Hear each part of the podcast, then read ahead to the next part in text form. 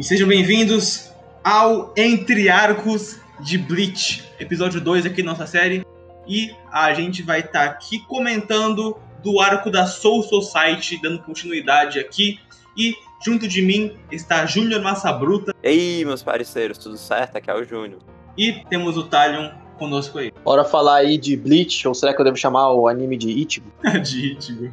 E bom, ó, diferente do episódio anterior, a gente vai seguir cronologicamente os eventos pra gente conseguir ter certinho o que comentar e não deixar nada para trás. Enfim, eu acho que essa aqui seria a melhor forma que a gente faz o nosso quadro de Guest Bell, né, o VVJB, então tá até na descrição o quadro, né, a playlist, se estiver no YouTube, claro. Que assim a gente fica melhor pra gente comentar, se aprofundar e ter esses pontos aí, né? Então, sem mais delongas, vamos nessa, né? Ah, só quero deixar claro aqui.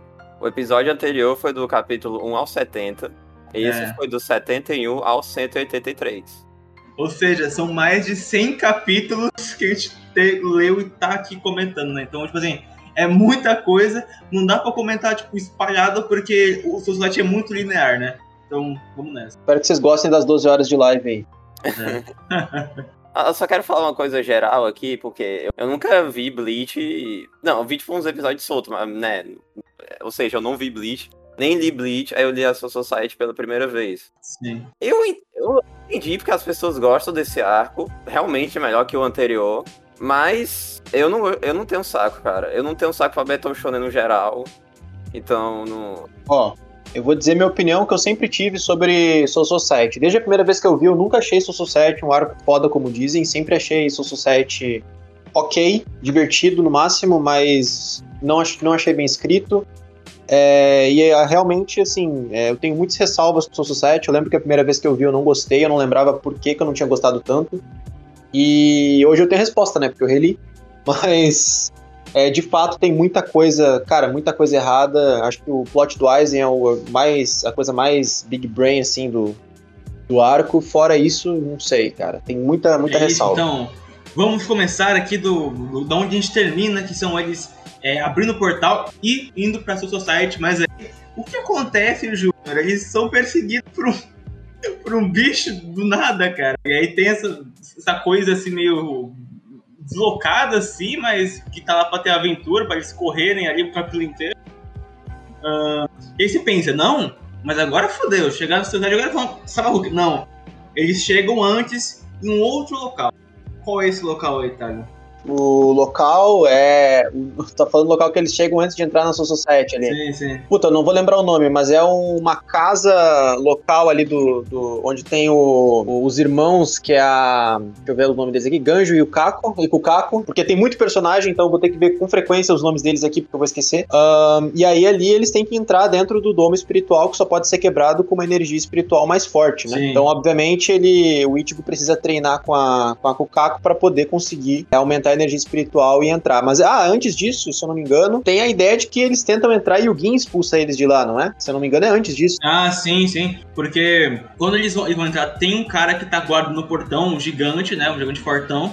E aí é, é um cara que centenas de anos que ninguém me derrota, décadas que ninguém me derrota. E aí o Ichigo vai para cima dele, fala, oh, que interessante, tem uma, uns quadros bem interessantes, bem legais disso. E aí, quando ele vai abrir o portão, a gente tem pela primeira vez, a gente vê um outro é, membro da Soul Society, a gente vê outro, outra pessoa, que é o Ginichimaru, que é uma pessoa misteriosa, que copiado, obviamente, de Durarara, já vou dizendo aqui, mesmo design, igualzinho, né? Eu acho que é o Isayoi, né? Esse cara aí. É igualzinho o. Acho que é Walker o nome dele, não sei. Não lembro também. Quando vi era mais igualzinho, cara. É copiado, copiado. uh, e aí ele, ele, só chega, dá uma de Zoro ali, corta o braço do gigante, mostra que é foda, e, e aí, tá ok, fudeu. Como iremos passar? Ah, mas aí tem uma outra coisa também que é legal. Porque do lado de fora da Soul Society, né, tem uma, é uma vila. São, tem casas ali, não é, Júnior? E aí a gente reencontra o melhor personagem da história, né? É, não, o segundo. Acho que é o segundo, porque. Segundo. Porque pra mim o primeiro é o Dom Canonge, cara. Verdade. Ah, eu ia dizer, o Dom Canonge não tá no, no arco? Assim? Não, ele tá no arco, cara. Tu não viu, não, os extras que aparecem ele de vez em quando? Ah, tá, sim, os extras, realmente. Tá no arco mesmo. E esse personagem que o Maituzama é o Periquito, cara. É, cara. É. A gente vê ele na forma humana e também. Eu, eu, gosto que o Kubo também usa o periquito pra dar uma assim. Mas ele usa o periquito.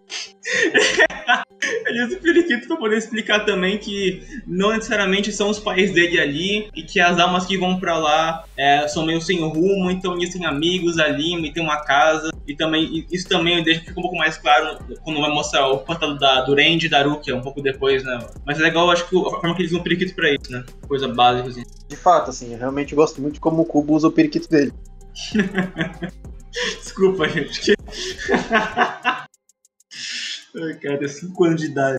E aí a gente tem, né, o Kakushiba, é, ó, lembra disso aí, Shiba, né, junto do nosso grandalhão, né? Ah, é, o, vale a pena destacar, o Komamura é um Shiba Inu, não? Ele é? Ele tem o rosto de um Shiba Inu, não é? Não sei, eu acho que é um Shiba Inu. Pior, pior que tem. Acho que é, é que eu lembro os nomes certinho, né? Fica aí a referência. Cara, eu, eu, eu, achei, eu achei bom essa ideia de que, tipo, você tem que ter essa preparação pra você poder realmente chegar lá e também, ao mesmo tempo, a gente tem essa... Ah, tem um foreshadowing também, que a gente descobre que o... Puta, o nome do irmão da Kukako é o... Puta, caralho, qual é o nome? É o cara que morreu? Não, é, o cara que quase morreu. Não, tá falando do Ganju? É, o Ganju, o Ganju. Ganju. Ah, tá, tá, o Ganju. Você que tá falando do, da outra. Não, não, não. É, o, o Ganju, é, a gente também tem um foreshadowing ali porque algum ceifeiro de almas, né? Quer dizer, você leu aí a. a pela, se você comprou os mangás em português, né? Claro que vai ter reimpressão aí, vocês viram que realmente tá ceifeiro de almas lá, né, gente? É, a Porin ganha por inclusive. Mas é, a gente vê que o Ganju ele perdeu o irmão para um desses ceifeiros de almas, desses Shinigamis. E tem, fica esse mistério ali, que você acha que não vai ter muita coisa, né? É, vamos deixar o mistério para depois, né? Vamos deixar o mistério para depois. É interessante. Por enquanto, quando a gente chegar na parte que é revelado o mistério. Antes a gente tem que falar dos mitos, né? Do, dos irmãos dela, o Kogai Neriko e o Shirogai Neriko, né? Esses caras são muito intancáveis, velho. Puta, mano. Top personagens que são budistas. 100%. É, outro, sabe outros personagens fodas também desse comecinho? Oh. O esquadrão do Ganju, cara. Aqueles quatro...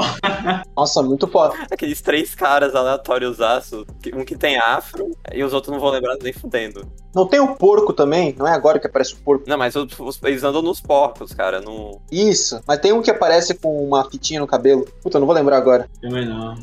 Mas enfim, ele, aí a gente tem cada um meio que com aquela bola de energia para poder realmente poder entrar lá, né? E aí o único que não consegue fazer a bola é o Ichigo. E aí o Ganjo dá a ideia, né? Dá o papo e ele consegue fazer maior que os outros, só porque ele é o protagonista da história, então tem que ser que todo mundo. Uh, e aí eles, eles chocam com a, a atmosfera da Society, elas ficam em choque, me observando ali, e aí, pum, separa. Separa os, os nossos heróis, né? E aí começa a, a, a putaria, né? Ah, calma. Antes de qualquer coisa, eu quero falar. Vão, vai dividindo essa primeira parte, que é eles antes entrarem propriamente no. É Seireitei o nome? Seireitei. É, eles entrarem. Antes deles entrarem propriamente no Seireitei. O que, que vocês acharam? Hum, cara, eu, eu. Eu sinto que eu ficaria puto se eu acompanhasse manualmente essa parte aí, sabe? É, realmente. Eu confesso que eu achei bem enrolada, assim. É, Claro que lendo pelo mangá é uma outra experiência, é, é, muito mais rápido, porque daí tem o teu ritmo de leitura, então é, é acaba sendo mais rápido, mas é realmente enrolado, assim. Se você for ver, não precisa de tanto capítulo pra, só pros caras entrarem no domo, né? No anime não precisa nem falar, né? Quem viu o anime sabe. Não, no anime demorou, eu lembro. Teve uns não sei quantos filler no meio ali também. Então. É, não, teve um episódio que ele era só isso, tipo, com javali, tipo, é um episódio muito bobo, assim.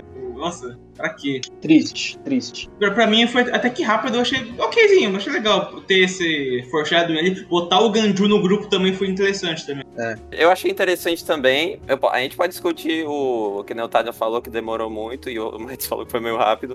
De que eu, eu gostei dessa parte de não, deles não entrarem logo na Soul Society propriamente, né? Eles terem meio que. Ah, eles meio que conhecendo o povo, conhecendo os personagens, tentando, tentando se adaptar ao local, saca? Eu acho que o meu problema maior com essa parte é justamente porque o Cubo ele faz isso e depois ele descarta completamente, né? Ele esquece que, uh, que existe uma sociedade dentro da sociedade das almas. É, isso é verdade. Tanto é que nos é apresentado em alguns momentos os, o, a galera roubando, a galera com menos condição financeira e tal, mas nunca é explorado isso, assim. Só é mostrado e depois começa as lutas, foda-se, né? Aí começa começa a é, destrói casa, enfim. Hum. É, é, porque o que dá a entender é que dentro da Soul Society o que existe não são casas moráveis, assim, são é, dojos, é, quartéis generais. Então, o, o, que, o que parece é o povo que não é Soul Reaper, é, é, o Nashinigami, não é Ceifeiro de Almas, é, o pessoal lá, eles estão lá é, como. É, é, tipo um exército, dormitórios, coisas do tipo, dojos. É, e lugar de fora são só casas mais simples ali, Japão feudal, pessoal que não é nada, sabe? É só um espírito que tá ali vivendo. É o que parece, pelo menos. É, mas é, é que é porque mostra, né? Tem uma, se não me engano, tem uma cena do, do mangá que mostra umas crianças meio com, com poucas condições financeiras ali no meio da, das casas. É, eu não lembro exatamente que quadro que é, se é antes ou depois que eles entram na Sociedade das Almas, mas eu sei que é na Sociedade das Almas que mostra isso. Até mesmo no passado da Rukia e do Range, é, e do Gin mesmo, mostra eles nessas casas convivendo, né? É, sim, é, pô, quando é, a gente vai falar um pouquinho depois. Na real, só é, é bem, é, bem é, é, rapidinho, né? Essa coisa, mas é, tem esse negócio do do Izuku Kira, né? O Izuru Kira, é, a Momo e o Randy meio que crescerem juntos e traçarem locais diferentes, mas era um, o, setting ali era parecido com essas casas assim, era lugar meio, meio periférico mesmo, né? Não era tão. É, então. Pra mim parece deu a entender que moravam pessoas ali, né? Mas eu não. Sim, sim. Eu não lembro tanto assim para confirmar 100% isso. É, acho que é isso, né? Desse comecinho aí, né? É, só, só adicionando também, o. Isso é uma pergunta um pouco, né, de se fazer, mas, tipo, por que, que eles aceitam algo tipo. O, o local que a Kukaku fez, cara? Tipo. É literalmente a porra do. do é a porra do, do canhão pra entrar no, no lugar proibido, né? Ah, mas não tem, não tem escolha, cara. É contra o tempo. Ah, mas é que não adianta. O cara tem que ter energia espiritual para conseguir entrar, sim, né? Sim. Aí, se o cara entrar, o cara ainda vai ter que entender que ele tá no local onde ele pode ser morto a qualquer momento, porque tem um monte de Shinigami. Então... Ele, ele foi lembrado disso, cara. Ele foi lembrado disso. Ele, o, o Ichigo foi porque ele quer salvar a Aruka a qualquer custo, então foi lá. Não, o, o meu problema não é o Ichigo, o problema é o. A, a, o povo da Seireitei aceitar que existe algo assim fora das, da área dele, saca? Mas não sei, cara, não sei. É, é porque o que dá a entender também é que rola uma, uma corrupçãozinha ali, né? O Wise meio que já provou isso ali. E também, cara, o próprio arco meio que dá, dá, dá pra saber que eles dão uma. Eles encobertam uma galera ali. Cara, o Kenpachi, a divisão 11 inteira praticamente, o Range, fica tudo ali político, assim, pô. Foda-se. Ó, vocês, vocês podem perceber que vão ouvir muito isso ainda durante o podcast, que é justamente a gente falando que muita coisa é inconclusiva, não dá para saber exatamente o que nem o que, a gente só tem como teorizar da razão pela qual isso acontece, mas nunca é mostrado ou deixado explícito, né? Esse é um, esse é um exemplo, a gente não sabe. É teoria de que talvez haja corrupção lá dentro e que talvez isso tenha afetado, mas diretamente nunca é explicado isso. Uh, então, quando rola a separação, a gente vê que, primeiramente, vai rolar uma luta entre o Ichigo e não um tenente, mas sim duas pessoas é, é, fortes do, da divisão 11, que é do Kenpachi Zaraki, né? Que a gente já vai chegar lá. Uh, que é um, um, Era o Ikaku Madarame e o. Aquele carinha do, de cabelo ralé que luta com o, o gancho. O Yumitika, cara. Como é que pode esquecer dele? Yumitika, o melhor, o melhor personagem do. Aí rola essa separação e acontece a luta com o Ikako, né? E, e também eu achei bacana que, que, essa luta foi pra gente também descobrir que o Urahara não é qualquer um, né? O Urahara é, é, era um cara que era fodão aqui, lá nessa Society já, né? É. Exatamente. Inclusive aí, 90% dos problemas poderiam ser resolvidos se o Urahara tivesse conversado, sentado para conversar alguns minutos com o Ichigo, né? Mas é... é. Ah, outra, outra coisa importante se falar, o, o Might vai dizer de novo que o Urahara é o melhor personagem desse arco, né? pois é é, é que o, o, final do arco meio que já mostra que o, Urahara se. Se tivesse um político lá, dá, dá pra evitar umas merda aqui ali, sabe? Mas acho que justamente o motivo do Urahara esconder ser bobo até alguns depois é, é, porque tudo instiga, tudo, tudo tem meio que um, uma curiosidade ali por cima, né, no, pra eles, né? Uh, mas enfim, é, eu gosto dessa luta eu acho interessante, até porque é a primeira vez que a gente vê um confronto real do Ichigo contra um, um Shinigami. E eu, eu não vou mentir, eu gostei do fato do Ichigo ter ficado lá esperando o cara se curar, porque foi é esperto, tem que o cara tá zoado e é, arranca informação também, né? Pra poder saber onde a, a Uruka vai. Ah, só quero discordar, mano. Tu não lembra de Ichigo e Urahara, velho? Não, teve, mas foi tipo, mas porra, porque lá foi bootcamp, né, mano? Não, tu não lembra Ichigo e, e o Randy Byakuya, cara, no, no substituto? Ah, mas, é, mas tu, tu chama aquilo lá de luta, mano. aquilo foi tipo um clash que, opa, vai embora. Eu só queria falar que aquilo não foi luta, né? Aquilo foi um. Massacre. É. Um show de horrores mesmo. Exatamente.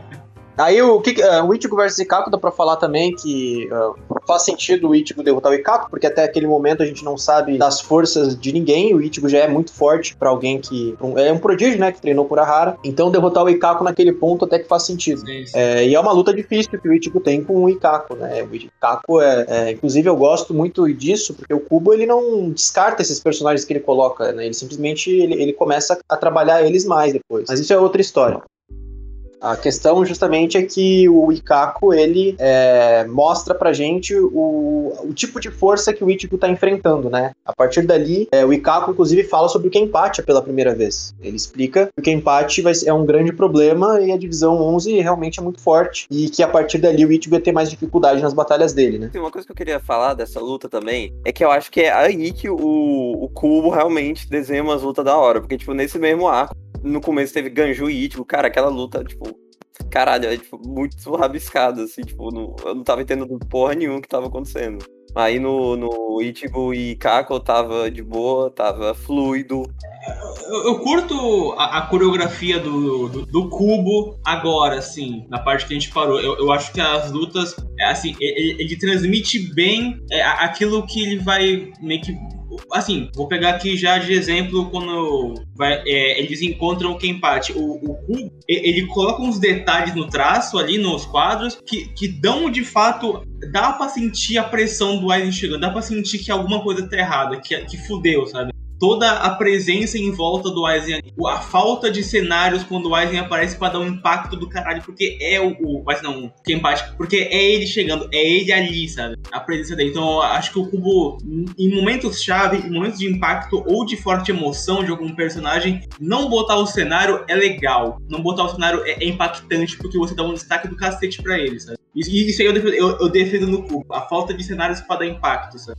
Uh, até posso dizer que a arte do Cubo, ela, apesar de ela ser bem estilo anime, ela é uma arte mais voltada pro. Não sei se realismo seria a palavra correta, mas ele é bem proporcional nas coisas que ele propõe do, dos personagens. Assim, ele, ele, dá pra ver que ele detalha desde o cabelo até a, o estilo de roupa que, ele, que a pessoa tá usando. Ele cuida com o estilo das espadas, com o estilo de.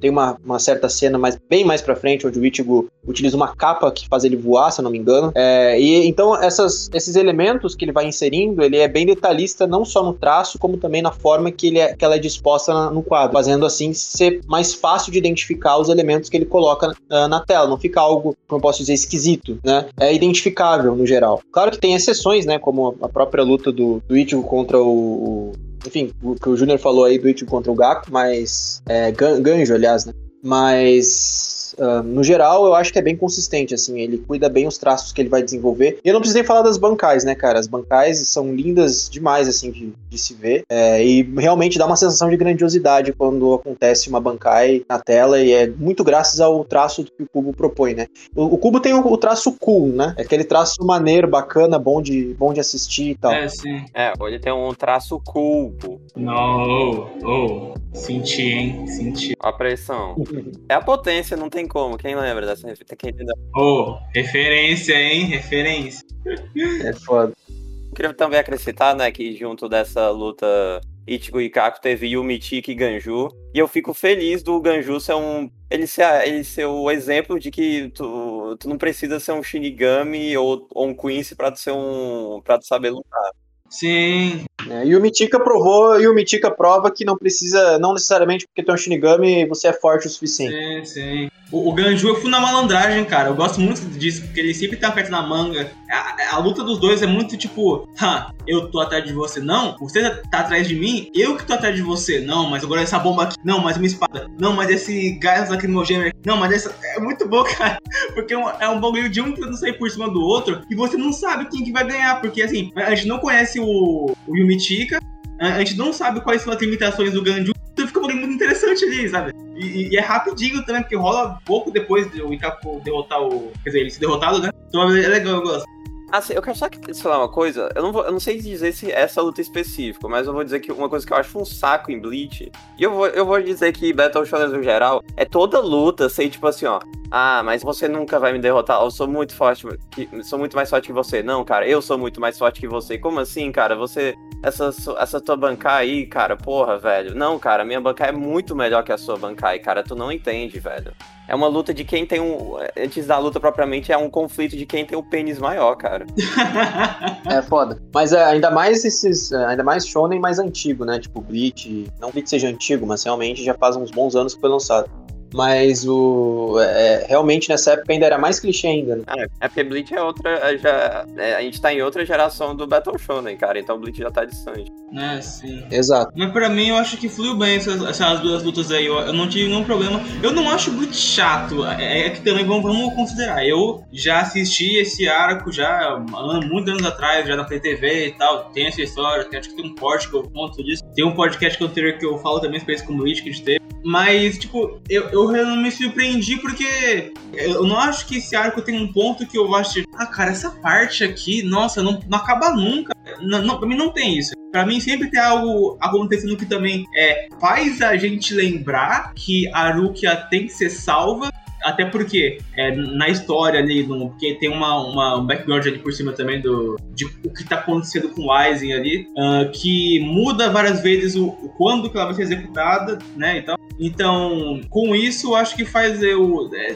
ter, aquele negócio de, de, ser contra o tempo, sabe? Não, não esquece que, que a gente tem que salvar ela. É, realmente. realmente. Então, pra mim, Bleach não é chato nesse sentido. Não é chato. Bleach definitivamente é, não, não te deixa entediado lendo, né? Eu, eu diria. Pelo menos em maior parte. É, na verdade, eu acho que ele talvez irrite em alguns momentos, justamente pelos problemas uh, de balanceamento que o cubo tem, mas eu não diria que deixa entediado, porque ele consegue né, deixar bem fluido. Inclusive, é. o meu maior problema com Bleach é que assim, o cubo ele sabe onde ele quer chegar, ele sabe o que, que vai acontecer no fim do arco, ele já tem mais ou menos planejado que, o, o ponto A até o ponto B. O problema dele é no meio disso, né? Que daí ele começa a colocar luta, e ele começa a colocar habilidades, e parece que isso ele não planejou tão bem. Aí ele vai inserindo um poder aqui, ele fala, putz, mas eu acho que esse aqui foi muito forte, então vou inserir outro cara. Isso a gente consegue ver claramente no Watch, que é o vilão final, que eu não vou nem mencionar ainda, mas só para deixar um adendo aqui de que de fato chegou tão. É, é, o Cubo tem tanto problema em, em, em, é, entender o que ele pode fazer no meio até chegar ao ponto B, né, que é o ponto final, que ele acaba colocando a escala de poder totalmente, assim, desbalanceada, sabe? Não à toa, muita gente não gosta do, do arco final, é porque realmente ali a gente vê que o, o Ichigo já não. O Ichigo, que o Cubo já não sabia mais o que fazer. Então, é, eu, eu sinto que a Soul 7 era uma, foi um, um, risco que o Cubo correu. É, de tipo assim, esse arco tem que ser foda, tem que ter luta foda, tem que acontecer um monte de coisa foda. E foda-se se pra isso eu tiver que sacrificar algumas coisas, porque eu quero que esse arco faça sucesso. E aí depois desse arco, tanto que quando a Soul Society termina, é, se não tivesse o Aizen indo embora lá e como traidor, é, daria para fechar o anime, por exemplo, entendeu? Porque tem um clima bem de. Tem um clima bem de tipo fechamento, de término, sabe? De um, de um, de um arco, de uma saga. Não tem uma continuação necessariamente, tirando essa parte do Aizen, né? Porque ali o Ichigo já zerou praticamente o anime, né? Se não, se não fosse introduzido outros conceitos, ele teria zerado o anime, praticamente. Então, é, tem essa situação aí que, que acontece na, na Soul Society, que já a escala de poder já começa bem alta. Né? É, eu, é que nem a gente falou no episódio anterior do Ichigo, que tipo, cara, ele não tem nenhum objetivo grande assim, saca? O objetivo dele é o plot do arco, sabe? Ele sempre negócio assim. O objetivo dele é o objetivo do momento, cara, tipo... Sim, sim. É o que faz muita gente gostar do Ichigo e odiar ele ao mesmo tempo.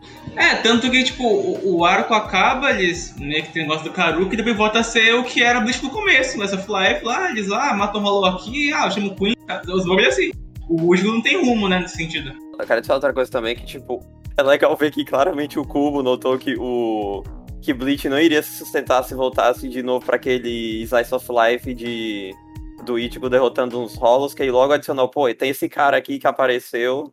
É o loirinho. Que olha, ele tá, vo... olha, ele tá voando e tá de cabeça para baixo, hein? Ó que cara foda. é a última página do, do, do final do arco, né? Já puxa pra outra coisa. É, é, é a última. Inclusive, se não me engano, esse é o cara que aparece na primeira capa, né? Do primeiro volume. É, sim. Não, aparece todo mundo na primeira capa, cara.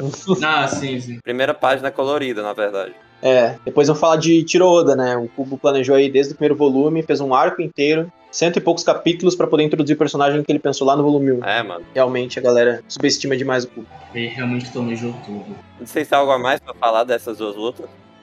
Não, Ah, funcional. Do Ichigo e Kako, eu acho que não. É, depois aí tem o Hanataro, que a gente conhece, né? O Hanataro. Ah, eu adoro esse moleque, velho.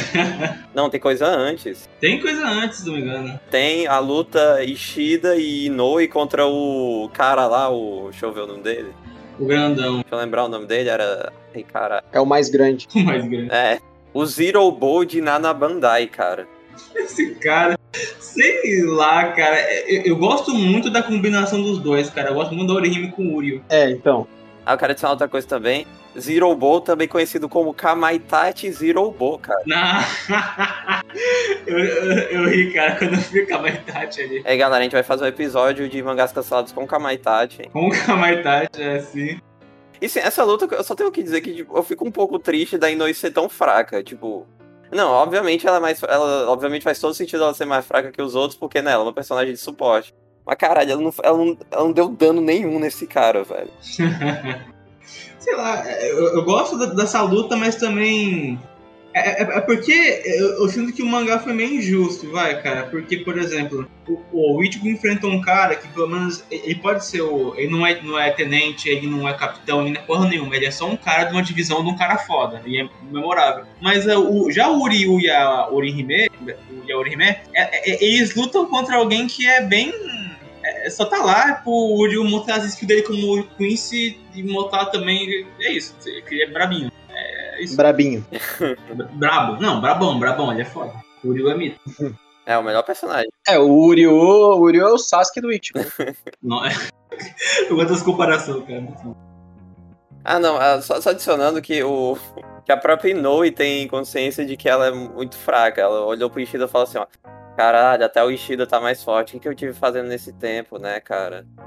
Não, o legal é ela falar até o Ishida, né? Como se o Ishida. Até o coitado, né? Ele é tipo o segundo mais forte da gente. É. Não, não, acho que ela não. Ela, não, ela não mandou um até Ishi- o Ishida, né, porra? Mas, tipo. Ela olhou pro Ishida e falou: caralho, o Ishida derrot- derrotou esse, esse cara aí tão fácil e eu sofrendo. Esse Zé Boston. É, ela é suporte, né? Não quer ficar na linha de frente. Não, pô, é que eu queria. Sei lá, eu queria que ela tentasse alguma coisa, saca? Tipo.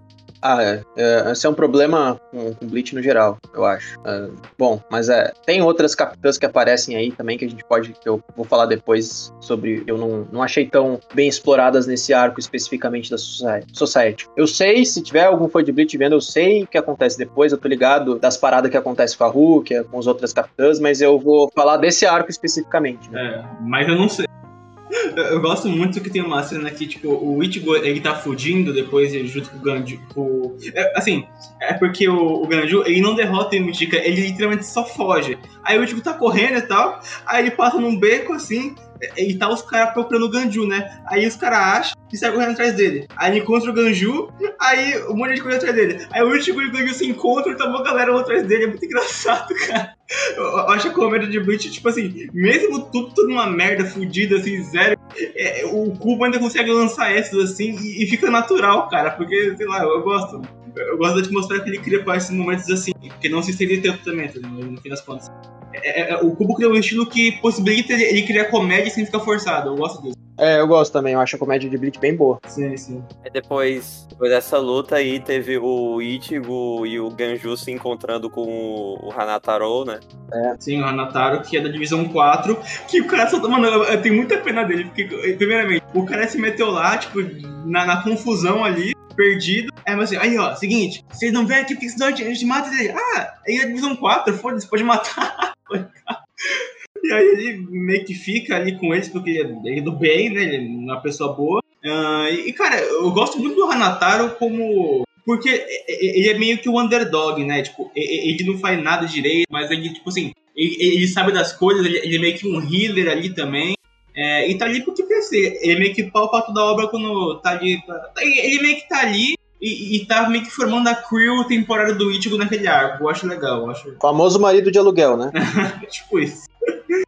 Ah, mas o, o Hanataro, ele chega ali e ele explica também pro, pro Ichigo que a divisão 4 é a divisão médica, onde é, seria a divisão mais fraca de todas, né? Sim, sim. Porque eles servem mais para pro suporte, para ajudar as pessoas. Se eu não me engano, é o Nohana, que é a capitã dessa, dessa divisão. É, o Nohana. E aí é, é explicado que a divisão 11, ah, em oposição à quarta, a quarta é a mais forte de todas, né? Que seria a do, a do Kenpachi. E aí vale um adendo, porque muita gente, tipo assim, fala, ah, o Kenpachi é o mais, então é o capitão mais forte. Não, a divisão do Kenpachi é a, é a divisão mais forte. Isso não significa que o Kenpachi seja o capitão mais forte. É, sim. Apesar de, claro, ter controvérsias, é, é, existem provas nesse, nesse arco, pelo menos, que o Kenpachi aparentemente não era realmente o capitão mais forte. Claro que eu tô excluindo Yamamoto, Aizen, etc, né? Tô falando dos capitães é, normais ali. Então, de fato, já Ichigo vai enfrentar alguém da divisão 11, ele tem que tomar cuidado porque é a divisão mais forte. Sim, sim. Já, já é preparando pra, pra luta dele com o Range, né? Sim, claro, claro.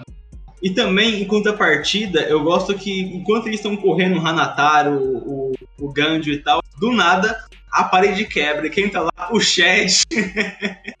é muito bom, cara. Porque ele também tava enfrentando esses caras, mas tipo assim, ele fala assim, ó, o que, que você fez aí? O que, que, você- que, que você quer, moleque? Aí ele falou assim, ó, a gente, vai lutar, a gente vai lutar contigo, não vai durar nem cinco minutos. Aí ele só vira assim, ó, quer saber? Não vai durar nem dois minutos. E o Chad vai, vai, vai, vai pra porrada, cara. Muito bom isso. Ah, a gente também percebe, logo depois, isso é pouco já assim, que quando o Ikaku vai se curar, ele se recusa a contar pro, pra, pra Mayuri, né? Pro Mayuri ir pra. Uh, que é a Nemo. Ele se recusa. É, o maior é homem, né, no caso. Sim, sim, sim. Ele se recusa a contar pra eles o que aconteceu com o Ichigo, o que ele perguntou e tal, porque meio que dá pra ver que tem uma rivalidade, talvez, entre as eh, divisões ou pessoas que são confiáveis o suficiente, que tem mais intenções ali, né? E aí o, o Zaraki para o, o Mayuri, né? Impede ele, e aí conta pra ele das coisas e tal, fala assim, ó, é o seguinte, esse Ichigo aí, ele é forte? É. Então tô indo, foda-se. Ele vai, ele vai atrás dele. E o Kenpachi só se importa com força, né? Ele só quer achar lutas e duelos que sejam interessantes pra ele. É, inclusive, até botar um parênteses aqui, o, o Mayuri tem o mesmo dublador no anime do que o Freeza e o Xer do One Piece. Então, Sim, sim, é muito bom. quando eu leio os quadros com ele, eu leio com a voz deles. Né? Nossa, também. Uma coisa que eu acho, vai, o que eu acho interessante da, da Soul Society, claramente, né, tipo, o... É claramente, uma, mesmo sendo algo organizado, pá, ainda tem o... Como é que eu falo isso? É tipo... É, é como se tivesse, é como se tivesse tendo um ter- terremoto, saca? Pode em algum momento tudo desabar, saca? Porque não é como se todo mundo fosse brother, todo mundo respeitasse todo mundo, saca? Sim, sim. É, dá pra muito ver um, que um clima tenso ali entre eles. É. É, dá, dá pra ver que o respeito até o fim desse arco na Soul Society é mantido por medo e não por respeito necessariamente. Alguns poucos capitães realmente têm respeito pelos seus superiores, como é o caso do Kumamoto, né? Mas muitos, muitos simplesmente ficam ali pelo medo. Tanto que o próprio Tousen não gosta do Kenpachi. Sim. É, e muitos têm uma índole questionável, como o próprio Gintimaru e o Mayuri, né? Porque ele- o Mayuri chuta a Nemo, cara. Ele trata que nem lixo. É, machista opressor, cara. Mano? Mas o, o Kenpachi também, ele não tem uma índole muito. é, uma- o Kenpachi é o, é o- Não sei nem se eu poderia chamar de anti-herói nesse ponto do, da Soul Society, né? Eu acho que ele é só o cara que mata todo mundo que tiver no caminho dele, independente se é inocente ou não. Sim, sim. E é isso aí. A diferença é que ele não é um psicopata que nem o Mayuri. Né? É, Isso, isso é uma boa pergunta. Vocês amam o, o Zaraki, cara? Eu gosto dele pra caralho. Eu acho ele tão B10, mano. Acho que o. Eu acho que não tem quem não goste do, do Kenpachi. A questão, é- o problema do Zaraki no geral é que nesse arco especificamente é difícil dizer que já, que já ama ele, né? Por causa da, de tanta coisa que ele faz, da história dele e tal. Eu acho que o pessoal começa a gostar mais do, do Kenpachi depois. Ah, mas pra mim, eu, eu, eu já gosto dele bastante já, porque eu, eu acho que o jeito que o, o Cubo caracterizou dele, ele foi bem interessante, assim. Alguém sedento por lutas, alguém que dá, assim, a, que a presença dá medo, sabe? E mesmo o Zaraki perdendo, você ainda sente que ele é muito forte e não é só isso que ele tem pra oferecer, sabe? É muito isso que eu passo o Zaraki, cara. É, então. Aí esse, esse arco tinha feito eu ficar com um pouco de dúvida com relação a isso, justamente na época que eu vi, porque se o Zaraki era tão forte, como que ele perdeu pro Ichigo? É, como na verdade empatou com o Ichigo. Ah, sim, E sim. depois ele parecia forte, mas como é que ele ia segurar os outros capitães se ele empatou com o Ichigo? É, difícil, difícil. Então, eu acho que esse desbalanceamento que o Cubo deixou na Soul Society de, de poder foi muito problemático, porque no futuro ele, ele teve que mostrar, não, peraí, não é assim, o Zaraki é mais forte que isso aí, não é bem... Aí ele teve que, enfim, né, consertando o que ele fez fez nesse, nesse arco. Não que ele tenha consertado 100%, mas ele teve que ir ajeitando as coisas. Eu acredito que o mangá cada vez tenha feito mais sucesso, e aí o Kubo teve que é, ir moldando a escala de poder dentro da, dentro da obra, mas é, isso foi bastante problemático no geral, né? Mas erro passado não justifica erro futuro. Então, não sei nem se poderia ser caracterizado erro, eu acredito que sim. Acredito que foi um problema de balanceamento dele, mas é, não tira assim. Eu gosto do Kenpachi nesse arco, mas eu acredito que não, não tenha sido esse arco que tenha consagrado ele como esse personagem que todo mundo gosta, né? Acredito que mais pra frente que ele começa realmente a se tornar o cara que o pessoal admira, que o pessoal quer, né? que acha mais foda de Bleach, etc. Sim, sim. Eu só ia adicionar que o Zarak, ele. Eu não sei se eu gosto dele, mas eu acho ele já um personagem interessante por causa do. Primeiro, da ideia dele ser um, um capitão que não, que não tem uma Zapaco com nome, né? E além da, do backstory dele, dele ser um cara que sei lá, um cara ignorado pela sociedade, não tinha nem nome, e a vice-capitã dele também, aí eles têm meio que uma relação de pai e filha. Sim, sim. O... E também, uma coisa que eu acho curiosa na Soul Society, é, do próprio Hanataro também, que literalmente ele tinha uma, uma, uma saída de esgoto e, tipo, só existe ali, tá ligado? E, e foda-se. e aí ele só pega ali, galera, vem cá, vem cá, vem cá.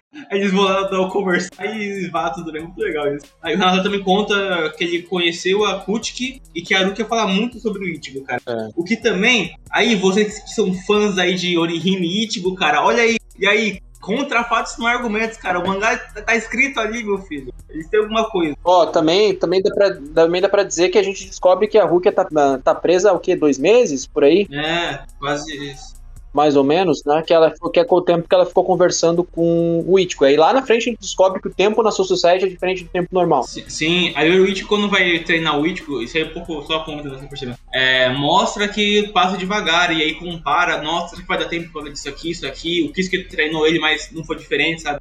Tem essas coisas assim. Uh, e aí, quando eles passam pelo esgoto e o Hanataro conta lá sobre a vivência com a Arukia, que ele ficou varrendo lá e tal, e conversou com ela e muito, muito sobre o Ichigo rodou lá, e WhatsApp, enfim. Uh, e aí eles chegam lá, ok, a Arukia tá aqui. E a, só que daí, em paralelo, tava rolando uma conversa entre os Shinigamis ali, o Randy some, né? E aí sobe uma fumaça ali nas escadas, pum, oi Sashiburi desse Ichigo-san. Aí então parece o Range vai começar a porrada. Aí rola, tem, tem essa, rola a porrada entre o Ichigo e o Range. É foda, é foda. O, Ichigo, o desenha muito, cara. O, é, é, realmente foda. É, inclusive, é dito que o range é cinco vezes mais forte que o Ikaku, se eu não me engano. Sim, sim. E ali dá, dá um tempo de. Passou um tempo entre a luta do, do Ichigo e do Ikaku. Ficou implícito que o Ichigo deu uma evoluída. E de, ficou implícito que deu pro Ichigo aprender algumas coisas conforme, uh, conforme a, uh, passou esse tempo ali no, no bueiro junto com o Hanataro e tal. É, e aí também o Ichigo uh, tem uma dificuldade grande contra o range no início. E aí é mostrado que aí vem outro problema de Bleach, né? Que é mostrado que o Ichigo treinou outra coisa lá atrás, que a gente não tinha sido apresentado até então, e com isso que ele treinou, ele consegue vencer. Se eu não me engano, era o Getsuga Tensho. Não, acho que isso é depois, né? É depois, depois. Não lembro que tipo de habilidade que ele usa. É bem, bem, uma habilidade bem famosa, até me esqueci o nome dela. Que daí ele lembra que ele treinou isso, e agora ele consegue vencer o range. Uh, que, enfim, né? Vale, vale mencionar que eu acho que é, esse talvez seja um problema. Apesar da luta realmente ser bem coreografada, ser interessante, ser divertida, é, novamente, o problema da escala de poder. O Ichigo acabou de enfrentar enfrentar um capitão cinco vezes mais fraco e teve dificuldade e agora consegue vencer o range. Uh, e é mostrado que ele treinou no passado, enfim, sobre isso. Eu acredito que para essa luta ser, ter sido menos forçada, talvez o Ichigo tivesse tido mais facilidade para vencer o Ikaku, né? Não, é legal que, tipo assim, One Piece, o Rei League treina o Luffy, e não mostra nada, né? Aí Dressrosa que mostra o Bogre lá que treina, ah, por isso. Aí quando é Bleach não pode agora, né, Otávio? Ah, mas, mas aí, mas aí o... Ah, do... O, o Luffy teve dois anos para treinar e não tinha mostrado nada do que ele tinha treinado, né? Então faz sentido, porque, pô, tem dois anos de gap ali, então ele pode utilizar. Bleach não teve esse gap, o Bleach, o, Bleach, o Ichigo treinou o Kurahara, é, e aí ele vai lá e enfrenta o Range, que é cinco vezes mais forte e vence, do mesmo jeito, porque daí ele lembra de algo que ele treinou, sendo que ele não utilizou isso contra o Ikaku. Então, é, é um pouco complicado. Não, mas, assim, mas o, como o próprio, a, o próprio Flashback falou, o, o Urahara, tipo, ele, ele, ele preparou o Ichigo para aquela situação específica. Aí quando aconteceu, deu clique e ele fez. Então, para mim, esse que foi meio que a desculpa do pra poder usar assim, né? Ó, teve isso aqui, tu já sabe, usa isso. Então, para mim, foi só aquilo, sabe? Porque se fosse o Ikaku, como não teve um momento que chegou pra nessa dificuldade enorme, então ele não, não fez. Mas, mas eu acho que usou isso pra dar essa virada de chave pro, pro Kurosaki. Né? Eu só adicionar aqui dizendo assim, ó. Ai, por que que Bleach. Por que que Bleach não pode, porque One Piece pode? Os dois não podem, caralho. Os dois são uma bosta esse exemplo. Pô, aqui, eu não passo pano pro Oda, velho. Não passo, não, nunca passaremos também. É. Ah, é. Nem li One Piece, mas eu já não gosto. ah, vale destacar também que, claro, que isso é um recurso narrativo, o Oda usa em One Piece pra mostrar que, tipo, é, depois eu vejo como é que ele treinou. Né? Não foi uma coisa que eu planejei antes, mas dá, tipo, tem uma desculpa, entende? Sim, sim. O que, o que, o que não é ruim também, só lá, tipo, ok, é aceitável. Só. E, a, é, não é ruim também, assim, não é shonen, né? Normal. Uh, mas nesse caso do Bleach, eu acho que devia ter tido um gap maior ali entre, o, entre a luta do, do Ikako e do, e do Range. Mas enfim, né? Uh, meu problema nem é com a luta do Range mesmo. O que eu queria adicionar é que, cara, tu tem que levar em consideração que pro Ichigo evoluir, ele tem que lutar, cara. E como ele não tinha lutado com quase ninguém, ele não tinha tanto poder assim, cara. Então depois que ele derrotou o Ikako, ficou derrotando todos aqueles minions lá que teve, pô, ele já estava preparado pra luta do Range, cara. Ah, é, faz sentido. Não, se não me engano, não é na luta do Range que o Range dá uma espadada e quebra a máscara dele de rolo? Não, não, não, não. Negócio assim, não acontece, não? Não, no caso a, máscara cai. Depois, é porque assim, quando o Ichigo é, meio que é, é, é, rola isso aí, é, meio que dá um. Não é, não é que derrota, é que dá um empate ali e o Ichigo fica todo fudido. O Hanata tem que cuidar dele. E aí, quando vai cuidar, ele vê que tem uma máscara que caiu ali, né? A minha interpretação pra essa luta é a seguinte: o Ichigo apanhou do Range, aí o Ichigo lembrou da, da técnica que ele aprendeu. Aí, graças a essa técnica, ele venceu o Range, mas é, foi a técnica que era forte, não necessariamente o Ichigo que estava no nível do Range. Isso. Pelo menos foi a minha interpretação da, da, da luta, né? É, só deixando claro que eu uh, não acho o protagonismo, eu só, assim, pode ser que seja, mas eu não acho, mas eu acho que poderia ter tido um gap maior e ter tido uma explicação um pouco melhor. Mas enfim, né? É. Isso nem, nem me incomoda tanto, não. Meu, problema, meu real problema é com a luta do Kenpachi. Esse, é meu, esse realmente eu tenho um problema. É, a gente já chega lá, já chega lá. É. Ah, aí também, quando a luta acaba e o Ren tá todo fudido no chão, a gente tem um flashback dele com a Arukia, que é. Ah, outra coisa. Ah, pode continuar aí. É que ela é adotada. Só ia falar assim, que ela é adotada, que eles moravam numa, em condição financeira ruim, né? Moravam no, na, naquele lugar lá de fora, né? Os Kut que adotaram ela, no fim ele se tornou e era meio que o destino dele virar. E ele, ele, ele quer salvar a Rukia também. Ele meio que. Ele, ele compartilha isso. Tipo assim, ele grita pro, pro, pro Ichigo, salve ela, salve a Rukia. É. Daí fala, eu vou. E aí acaba a luta. Exato, daí a luta desacaba. A gente tem uns lampejos aí de que é, a Society ela é, ela é bem desigual. Existe, existe um. Os capitães todos são bem vestidos, possuem é, recursos, mas enquanto as pessoas que moram ali na, na, na região, elas não, elas não estão nessa mesma situação. O Range é um exemplo disso. É, enquanto eles eram amigos, ele e a Hulk, a Hulk foi pra divisão por recomendação do Byakuya, que era que até então a gente achava que ele era o irmão dela, né? Sim. Provavelmente se você tá vendo isso, já deve conhecer Bleach, então não é spoiler. É, aquele spoiler free do... Do arco, é, do arco, spoiler free do arco. O comum e tal, a gente não fala aqui não. Exato. Esse programa e aí, a, o que, a, na verdade, não foi recomendação do Byakuya, porque ela era irmã da esposa do Byakuya. Mas isso fez a Hulk ser privilegiada de certa forma, enquanto o Range teve que lutar para sair do, do, do, da situação onde ele estava. Parecido com o Kenpachi nesse sentido, né? Sim.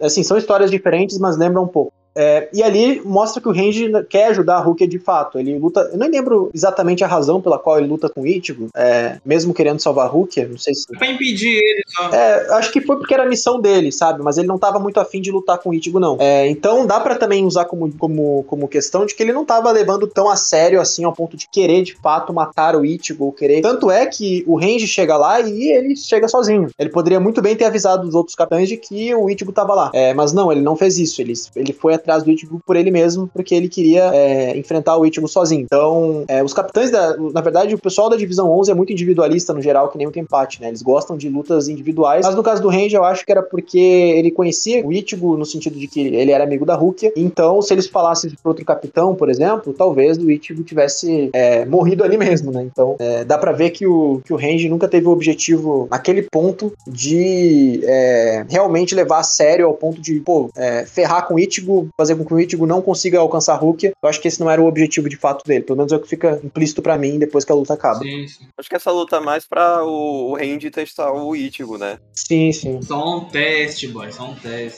É só um teste, boy. Pra dar, pra dar uma evoluída, né? É só pra ver se o Ichigo realmente consegue ser digno, barra consegue ter, salvar a Rukia, né? Foi uma analogia pra. Como fala, cara? Pedir a benção.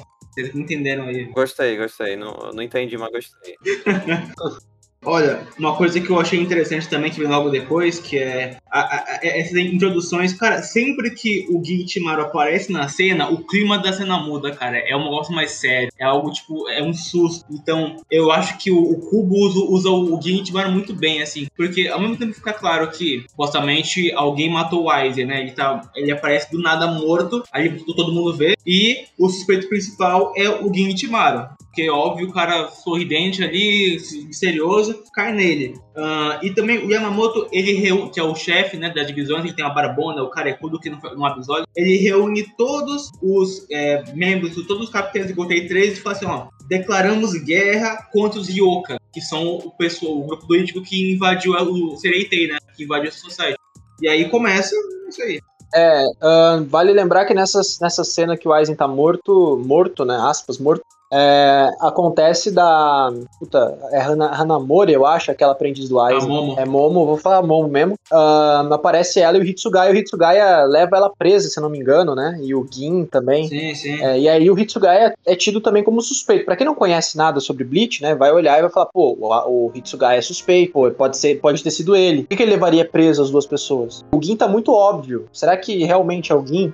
As pessoas mais com sorrisos mais lindos são aquelas que mais sofrem, né? Tem aqui essa frase. É, Mas, enfim, é, e aí o Hitsugaya fica como suspeito nesse sentido. E só o adendo do Yamamoto, eu gosto muito da frase dele, nem sei se é nesse arco, mas não é spoiler isso, é que ele fala em um momento de Bleach a frase que ele diz assim que você sabe porque eu sou o capitão há não sei quantos anos, é porque em todos esses anos, mais de 100 anos, sei lá, sim, sim. 200, é, não apareceu ninguém mais forte do que eu. Ah, Yamamoto é muito bravo, né, cara? Uhum. Mas enfim. Ah, eu gosto também que, justamente, igual eu falei, porque o, o Gin é muito óbvio, na cena que aparece logo o Aizen morto, a Momo ela fica maluca. Os quadros que o, que o Cubo coloca são é, um fundo mais preto, assim, na cara da Momo, os olhos chorosos dela, e no Gin sempre um fundo mais tenso, um fundo branco, com rabiscos pra cacete em cima dele. E quando a Momo ataca, são um, um tratado mais forte, assim, ó, o fundo todo rabiscado, porque ela fica muito puta com ele. E aí ela, não sei pensar, ataca ele, o, o Jurukira aparece pra segurar, e ela vai presa, igual que você falou, porque, assim, é muito óbvio apontar o dedo pro, pro Gin Timaru, porque, assim, ô, ô Gin, é tu, né? Ó, ó tua cara aí, cara, ó, ó, ó teus quadros ali, irmão, não dá pra defender, não. Ah, mas, Preconceito. É, e quem, e quem conhece o plot desses personagens é, lá no final vai. Final, aspas, né? Final. Né? Conhece o plot do personagem lá pelo fim do anime, digamos, né? sim, sim. sabe, volta na Soul Society pra assistir e percebe uma série de uma porrada de coisa ali, que dá pra ver que o Kubo pelo menos tinha planejado é, o objetivo e o, de- e o destino de cada personagem, né? Sim, sim. Ah, bom, daí o, o Hanataro ele fica a noite inteira curando o Ichigo, né? Ele fala que vai durar uma noite inteira pra curar ele. Realmente passa. Só que daí vem uma dificuldade. Um, um problema que eu tenho com o Cubo nessa questão. É, é difícil saber quando é dia e noite. Eu não consigo ter essa sensação. Vocês também têm- tiveram isso? Não vou nem dizer dia e noite, vou dizer o, o dia que eles estão, cara. Eu não sei se passou o dia ou não, se estão em dia diferente. É, sim. Eu quero acrescentar também. o- vocês podem me, me explicar, porque eu não, eu não sei se tem uma explicação, ele só cagou mesmo o cubo. De que, tipo, o, o Ichigo, o Shed, o Ishida e a Inoue, eles são meio que humanos, certo? São. Então, eles não se alimentam do, dos Spiritrons lá, certo? Eles têm que comer comida real. Sim. Certo. E eles não comem, né? Eles não comem, o que é. Ah, mas é que o ser humano consegue ficar até 40 dias sem comer nada. Sim. É. Então, eles ficaram ali menos de uma semana. Porra, realmente, pô, ah, caralho, nossa, agora. É, é porque, tipo assim. Ah, mas na real estão comendo sim, cara. O Chad mesmo come o pão que o diabo amassou. É. Cara, ah, olha, a gente teve uma cena que o, o, o Chad tava no armazém, se escondendo daqueles carinhas lá. E também, ó, o que é curioso porque, tipo assim, a gente não sabe se a- a- as fadinhas barra o Hanataro eles revigoram ao ponto da pessoa ficar bem suficientemente pra não comer, pra ficar, não precisar disso. Mas também foda-se, né? Não é o que importa tanto assim, não. É tipo o lance que tomar banho, sabe? É mas, é, mas é um erro crasso, cara. Um- É um, é um, é um rap, como diriam os grandes roteiristas. Não, eu acho se, se o Kubo esqueceu disso, eu acho que é um erro, só que não é um erro grande. Ah, pra mim, hum, tanto faz tanto fez, mas pra mim é só um detalhe só, mas. É um detalhe. A gente pode usar como desculpa de que nas casas também tinham comida, então. É. Não, mas na ideia que os Shinigamis, eles não se alimentam por comida normal, cara. Hoje, eu acho que. Puta, não sei, cara. Mas eu sei que tem, eu sei que eu sei que eu vi comida nos flashbacks lá, cara. Pra mim, Se eu não me engano, eu tava segurando uma sacola de pão, não lembro agora. Não, é, é, eu diria que eles não precisam. não, é que o que a Kukaku tinha. Não só a Kukaku, acho que foi. Tinha falado que. Que meio que o povo dentro da Seireitei não precisa se alimentar e o povo de fora precisa, saca? Sei, Aí o- eles entraram na Seireitei e não se alimentaram no momento. sei lá, sei lá. Um erro crasso, velho. Destruiu o Bleach. É foda. Eu não, não, não sei, né? Não, essa é a resposta, não sei. Mas é também, né? Não é algo muito, muito relevante, mas realmente. Bom ponto. Enfim, ah, revigorado, né? Como diria o do Vigor. Ah, Brasil! Eles vão lá, saem do esgoto novamente, e aí tá só um cantinho ali, só esperando ali o Kenpachi, né? Mas antes a gente tem a luta do Shed, né? Um capítulo que mostra como eles se conheceram, né? Os dois meio delinquentezão ali, Shed mais na boa, e aí ele tá no armazém, ah, um sonho ali, e aí que eu falei tal, que ele pode ter comido, certo? E aí é, é, porque o, o capítulo meio que começa com o, Ichigo falando assim, não, mas isso, isso é seu amigo lá, o, o Aurehime o, e o Shed, que e ele? Não, eu não consigo imaginar o Shed perdendo. Daí é o capítulo focado nele, assim, então. Ele surrando da galera e fala assim, cadê o Seiraku? Pá, cadê o Seiraku? Cadê o Seiraku? E aí chega, eu, eu, eu não lembro o nome dele agora, desculpa, gente, mas... O Shinsui. É, o Shinsui. O Shinsui é muito... Ele é muito... Ele é bem, bem bonito, hein, cara? Quer dar pra ele, é aí, entendeu? E, ô, tô- calma, ô, boy, eu... Só um teste, velho. Só um... Achei, achei engraçado a apreensão do Marcos, né? Ih, ih, ih, ele é bem bonito, né? Ih. Galera, a gente não é homofóbico, foi só uma piada. Ah, inclusive, o Shinsui é um dos meus capitães favoritos, o Shinsui. Eu realmente gosto dele. Eu gosto muito do design dele, como é tão. As roupas dele são largas. Ele é um cara muito largadão. Ele é um cara muito tranquilo. Ele transmite isso muito no design dele e na- nas falas dele. Ele fala, puta, sério? Mais um? Ah, já vou, já vou, mulher, já vou. Ah, o Shinsui entra, entra no grupo de que seria amigo do Kakashi e do Kizaru, né? Sim, sim. A, a, eu gosto como a Nanao também é como se fosse a, a esposa dele também. Não, esposa eu não diria não, eu diria que ele é o... É a mulher que tem que... É meio que a funcionária que tem que aceitar que o patrão é um filho da puta, né? É, é, é secretária, né? É, a secretária. Aí, gostosa? Ah, nossa! Nossa! Cara. Enfim, aí o Shed versus Shinsui não existe luta, né? Ele só tomou um pau, obviamente. Só toma uma surra mesmo e foda-se. O que, deu, o que é um alívio pra quem tem medo de protagonismo, mas por enquanto, né? Pois é, Por enquanto. por enquanto, A gente pensa, ah, os caras realmente não têm chance contra os caranhas. certo. Mas como eu disse, o anime não se chama Blitz, se chama It. Não, e tem, eu quero adicionar dessa luta do Shed contra o Shinsui, que o, que o ele faz questão de ter um flashback todo da história do, do Shed, do, do amuleto dele, que era do. Acho que era do avô, né? Como aquilo era importante pra ele. Pá. Aí no final do flashback tu pensa, pô, o Shed vai ganhar, né? Aí o Shed só toma uma e cai no chão morto. Sim, cara. Isso é uma quebra de expectativa foda. Se o Kubo tivesse feito isso com o Ichigo, pô, ia ser da hora. Aliás, inclusive, o, enquanto tá rolando tudo isso, a Momo tá presa, claro, a Hangiko Matsumoto, né, que é da divisão do Hitsugaya, que acho que é é a tenente, né, ela só che- ela chega e entrega um papel, ó, o Aizen, na noite que morreu, tava escrevendo isso aqui, né, quer dizer, ela meio que supõe que é isso, né, aí tá assim, ó, ah, ó não sei o que, eu confio em você, mas ó, é, eu vou revelar o que eu descobri. Aí ela fala assim, "Ah, então é isso! E corta a cena, porque tem que ter um suspense, tem que ter. E aí a gente descobre, né, mais tarde, que quem que tinha sido escrito. É isso! Sim, sim. É isso. Só- e aí, quando a gente tem lá o Hanataro, o Ganjo e o Will, a gente tem um quadro absurdo. Sente a pressão, vagabundo.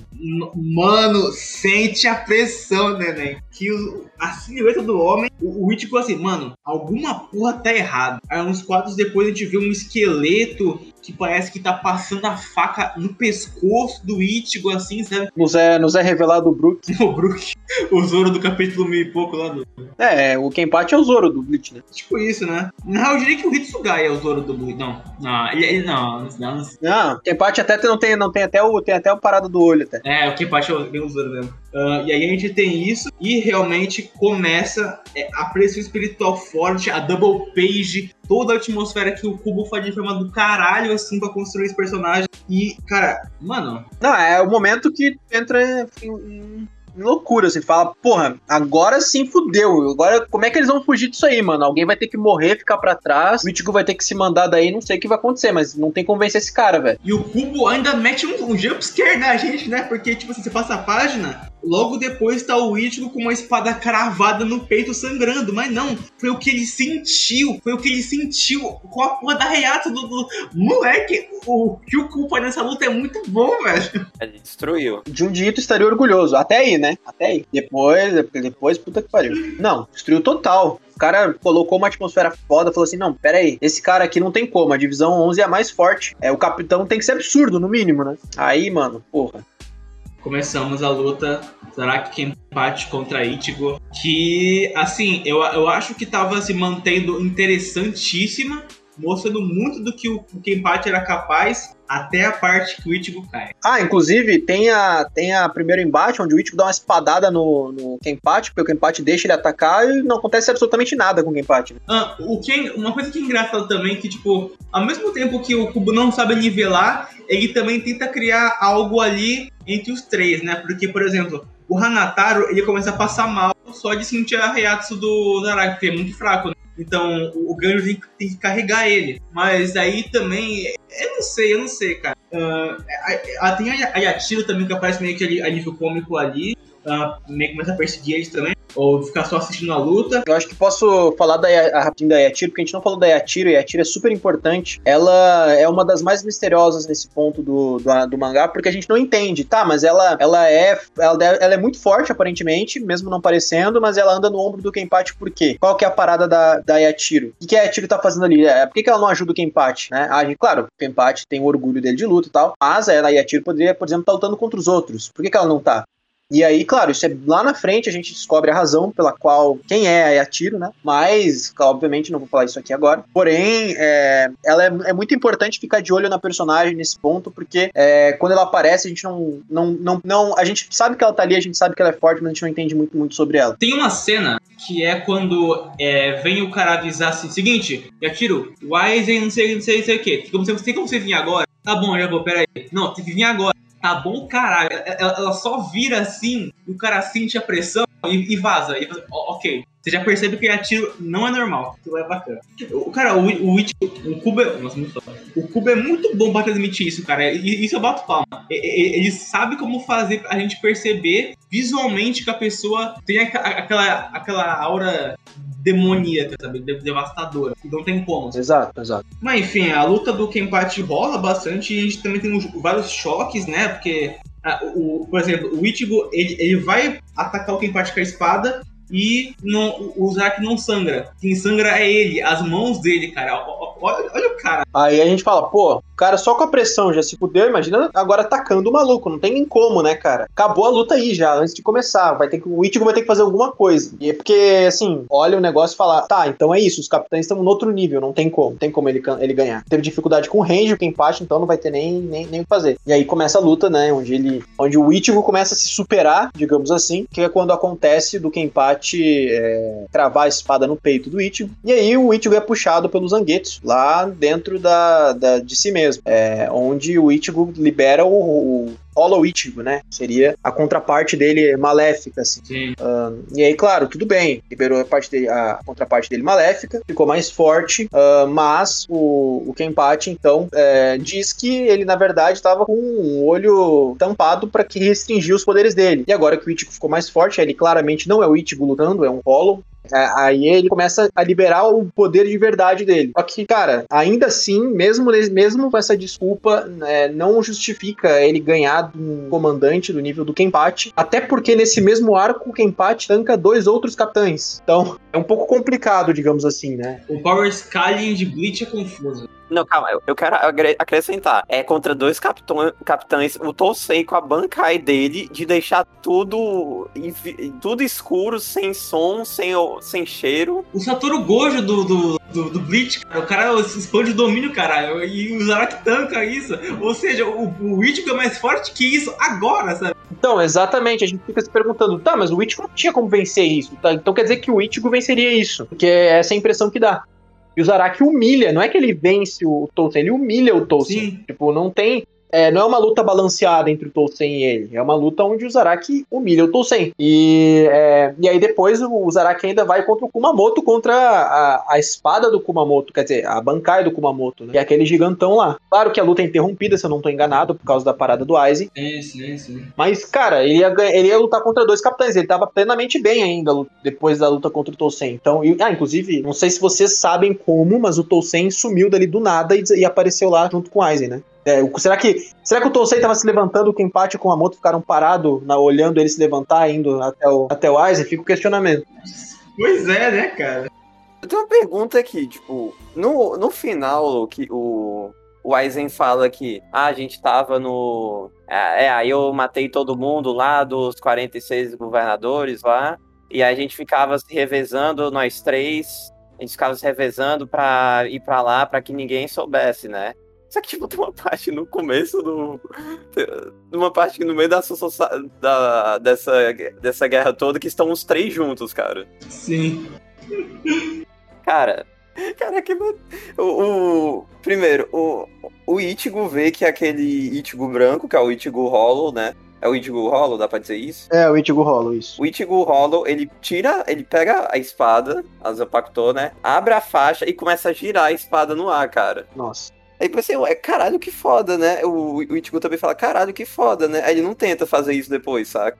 não, ele não tenta. Tem toda uma explicação do porquê existe o Zangetsu e o Hollow ali no, no Ichigo no futuro, né? Obviamente. Mas é, naquele ponto ali, cara, é, o Ichigo percebe uma série de coisas que ele, que ele poderia usar. Ele percebe que é, ele é muito mais fraco que o Kenpachi e que ele precisa do Hollow para vencer. E aí o Hollow vai lá, assume o lugar do, do Ichigo. É, o Zangetsu é, mostra pro Ichigo a diferença de habilidade dele do Hollow. Só que o, o problema, assim, não é nem o Ichigo ter vencido o Kenpachi naquele ponto, e sim o fato de que o Cubo reitera que o Kenpachi ele é muito mais forte do que aquilo. Sendo que, na teoria, ele já teria usado todo o poder dele contra o Ichigo. Então, a, a partir dali a gente, a gente para e fica, tá, e agora? Qual que vai ser o próximo desafio do It? Pô, o cara já venceu o capitão, o cara já venceu dois comandantes em menos tempo, e ainda por cima empatou com o comandante da divisão mais forte do, do da Sociedade das Almas. O que sobra para ele? Será que. Porque ele até poderia dar uma desculpa de tipo assim, ah, o Kenpachi perdeu porque ele era presunçoso, é, ele, ele se achava demais, mas ele não era tão forte assim. Mas não é o caso. É, é o oposto disso, né? Ele se acha porque ele realmente é um dos mais fortes, se não o mais forte. Então, é, o fato de, de o Cubo não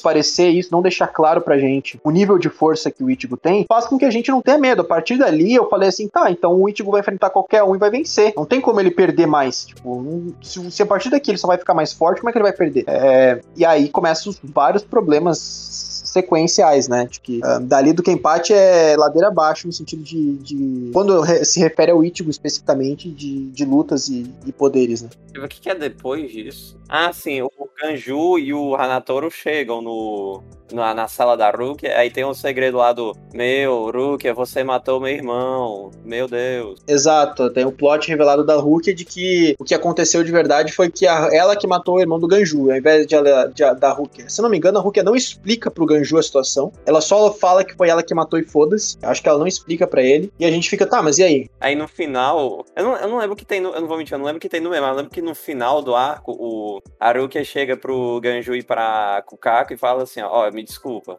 É, ela pede desculpas. Mas a, a Rukia não explica diretamente pro, pro Ganju logo de cara que a, a, por que, que ela matou o irmão dele, né? Ela só, ela só larga que ela foi ela que matou e foda-se. Sim, é complicado. Ela só fala. É porque ela aceita a culpa, sabe? Ela não, não, não justificar. É. Sim, sim, ela tá aceitando a culpa, mas eu digo, é, é um pouco. É, ali a gente fica. Ele faz isso, o Cubo faz isso pra gente pensar, tipo, tá, mas a Hulk realmente, ela tá viva há sei lá quantos anos já. Então, ela pode ter feito coisas que ela realmente. crimes que ela realmente cometeu e de repente ela mudou com o tempo. Então, ela tá, não, tá, não é completamente inocente como a gente imagina que ela seja. Isso justifica o Byakuya saber que ela, ela estar presa talvez é, não seja apenas por ter dado os poderes ao Ichigo, mas sim o fato de que ela tenha cometido outros crimes dos quais ela, ela se arrepende. Não é o caso. Ela simplesmente dá uma informação pela metade pro cara e isso é errado, na minha opinião. Completamente a atitude dela, mesmo sabendo que é uma atitude de tipo, ah, eu aceito a culpa, me culpa e é isso aí. Hum. Porque é, faz com que o cara faz com que isso complique a vida do próprio Ichigo, né? Porque daí o Ichigo quer continuar salvando ela, o Ganju já não sabe mais o que ele quer.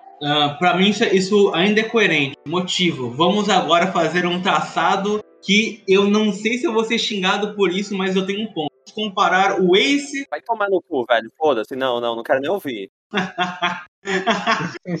Vamos comprar o Ace Marineford com a Rukia em Soul Society. Como que é nossa, uma personagem. Nossa, agora eu tô puto. Não, não agora eu tô puto mesmo, cara. Não, foda-se One Piece, velho. Não, porque ó, a, a, comparação é quando nós temos um, um, um, arco que é temos que salvar o personagem X, a personagem ela vai continuar se lamentando por isso ou ela vai ser alguma com progressão ativa, mas é por dentro. Ela vai ser alguém que pensa o, o que desenvolve internamente, porque é, ela no momento tá, é, começa a cair em lembranças, em arrependimentos e, e começa a, a, se culpar por muitas coisas. Ela também sofre a dor do Ichigo por ele vir e saber que pode dar errado aquilo. Então, a esse ponto da história, a, a esse momento que a gente teve, eu, eu acho justificável a Arukia é, engolir isso. Ela fala, ok, eu mesmo, foda-se, tá bom, eu aceito a culpa. Porque para mim condiz muito com o que ela fez, porque juntamente no negócio do Ichigo, é, ela não, não, é o que ela pensaria que tá certo, que, que tá errado, não, tá errado fazer isso, é, eu acho que já, já, era um ponto que ela tava tão conformada com a morte dela que, com o fato dela, tipo, morrer de fato, que agora não tem mais volta já era, que eu acho que não precisava também. Então eu acho que a Aruka, a esse ponto, ela é coerente como personagem ativa, mas internamente, sabe? Porque é, é, ela não pode fazer nada, ela pode pensar é, e ter sentimentos e ter vários quadros que refletem a introspecção e a agonia da Hulk. Coisa que o manga faz bem em vários quadros, assim, várias partes interessantes. É, coisa que tá longe de ser o que o Ace é em Ford, cara o, cara, o personagem era um nada antes daquilo lá. É, ele cresce um bagulho inteiro, mas eu acho que a Aruki, como a gente já conhecia, dá uma expandida a mais, né? Além de a gente já conhecer mais a personagem e o que, os traumas dela, né? Porque ela compara o Witch com o Kaien, que é o, a pessoa que é, se esforçou por ela e ela via como admiração, mas acabou se fundo, ela tem medo que isso aconteça também com o Ichigo.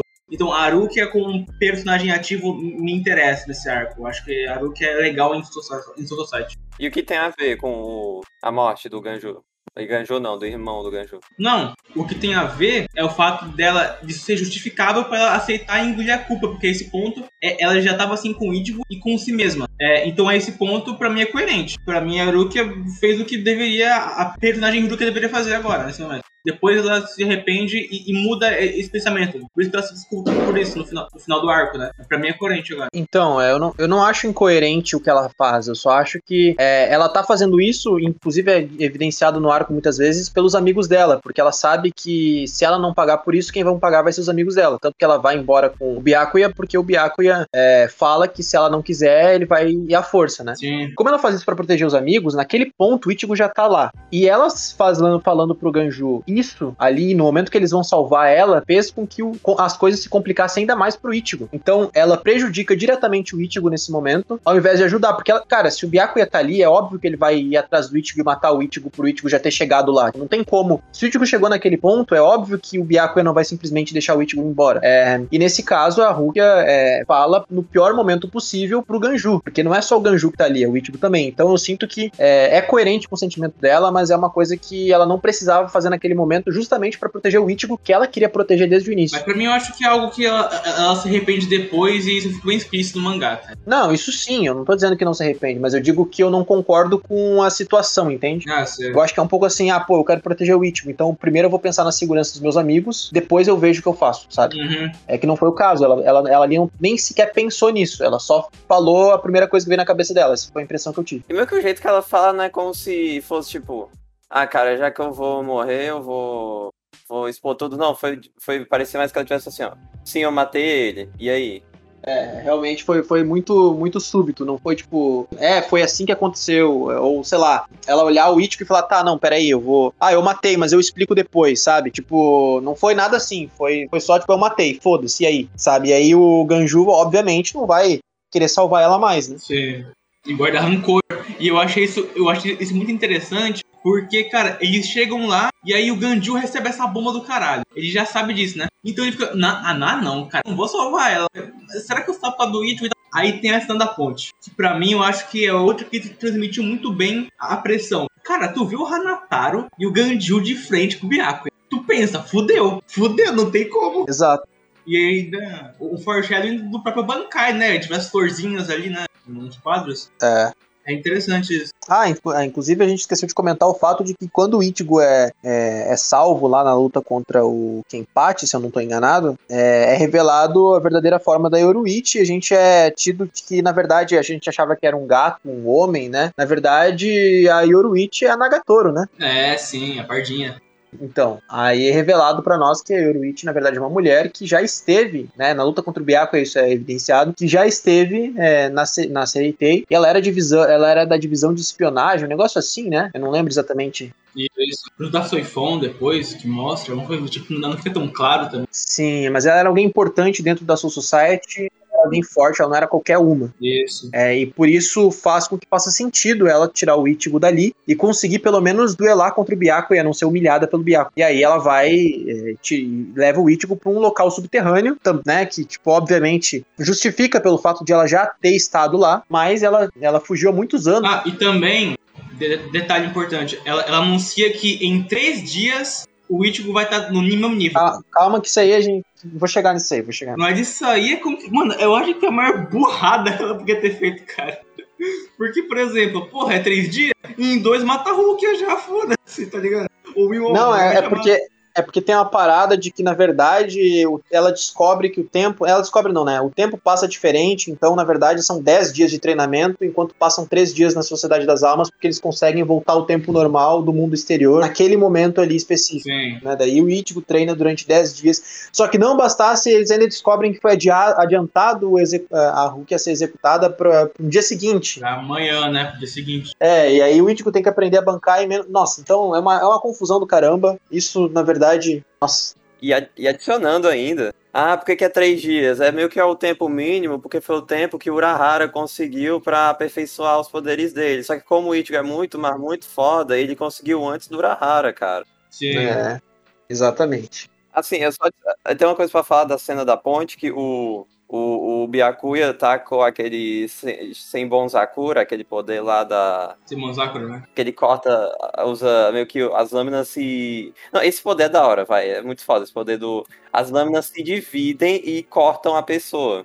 Aí corta... To... Isso, é um, isso também é um pouco bosta. O, o Ganju foi... o Ganju foi cortado por inteiro, ele não morreu, cara.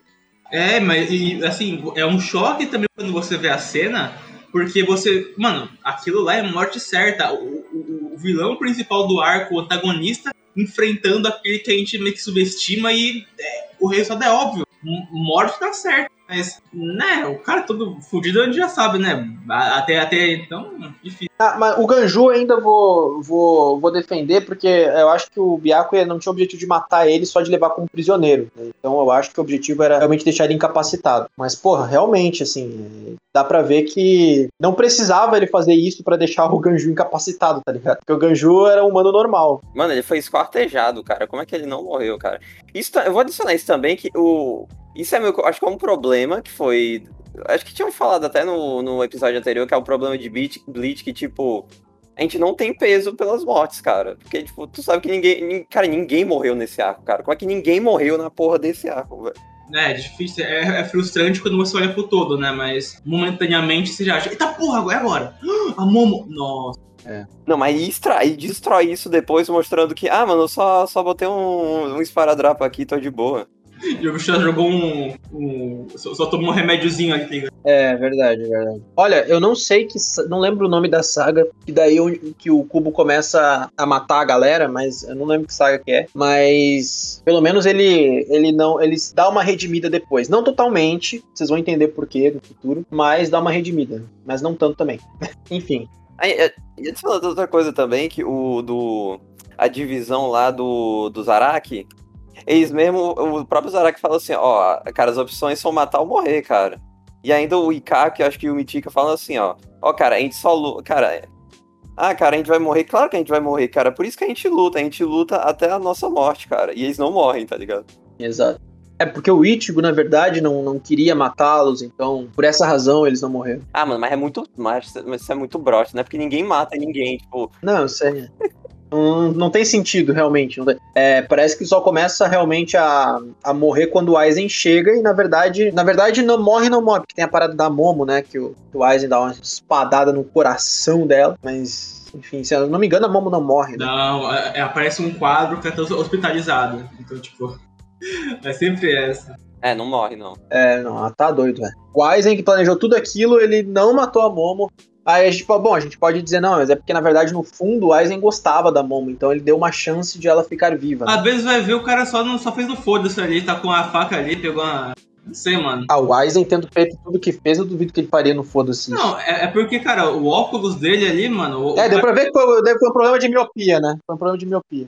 Realmente. Porque assim, vai ver o grau. Vai ver o grau era muito grande assim, aí ele. Tá é. Mano, o Aizen ele só usa óculos por estilo, cara. Você tem que entender isso. Cara, o Aizen é o próprio Superman, velho. Ele usa o óculos pra parecer Clark Kent bonzinho, e aí ele tira os óculos, cara. Ele é o Superman, ele velho. Shed, tá ligado? Bota o cabelo pra trás, estiloso, entendeu? É outro. Ei, o cara disse uma coisa também, o. Esse negócio de não morrer, cara, o Ishida não matou ninguém, cara. Pô, isso não faz sentido, né? O, a, a existência do Ishida é, de, é, que ele odeia Shinigamis, cara. E tipo, sim, sim. a luta contra o. Até a luta contra um cara que a gente comentou agora há pouco, do grandão, ele falou assim, ó. Ah, a gente, eu, não, eu não matei ele, só que ele nunca mais vai voltar a ser. a ter os poderes dele de volta. Como antes. É, não falo nada. Pois é, cara. Não falo nada, falo nada, falo nada. Puta que pariu, cara. Isso é outra coisa que me irrita, mas acho que isso é no próximo, no próximo arco, né? Não é nesse. Acho que é no próximo, né? Não sei, não, não, não sei o que rola daqui pra frente. Tu não sabe? Uh, não sei, eu, eu, peguei o comecinhozinho do Recomundo agora. Ah, então tu tá ligado. Pelo, porque, se eu não me engano, é no início. Ah, enfim.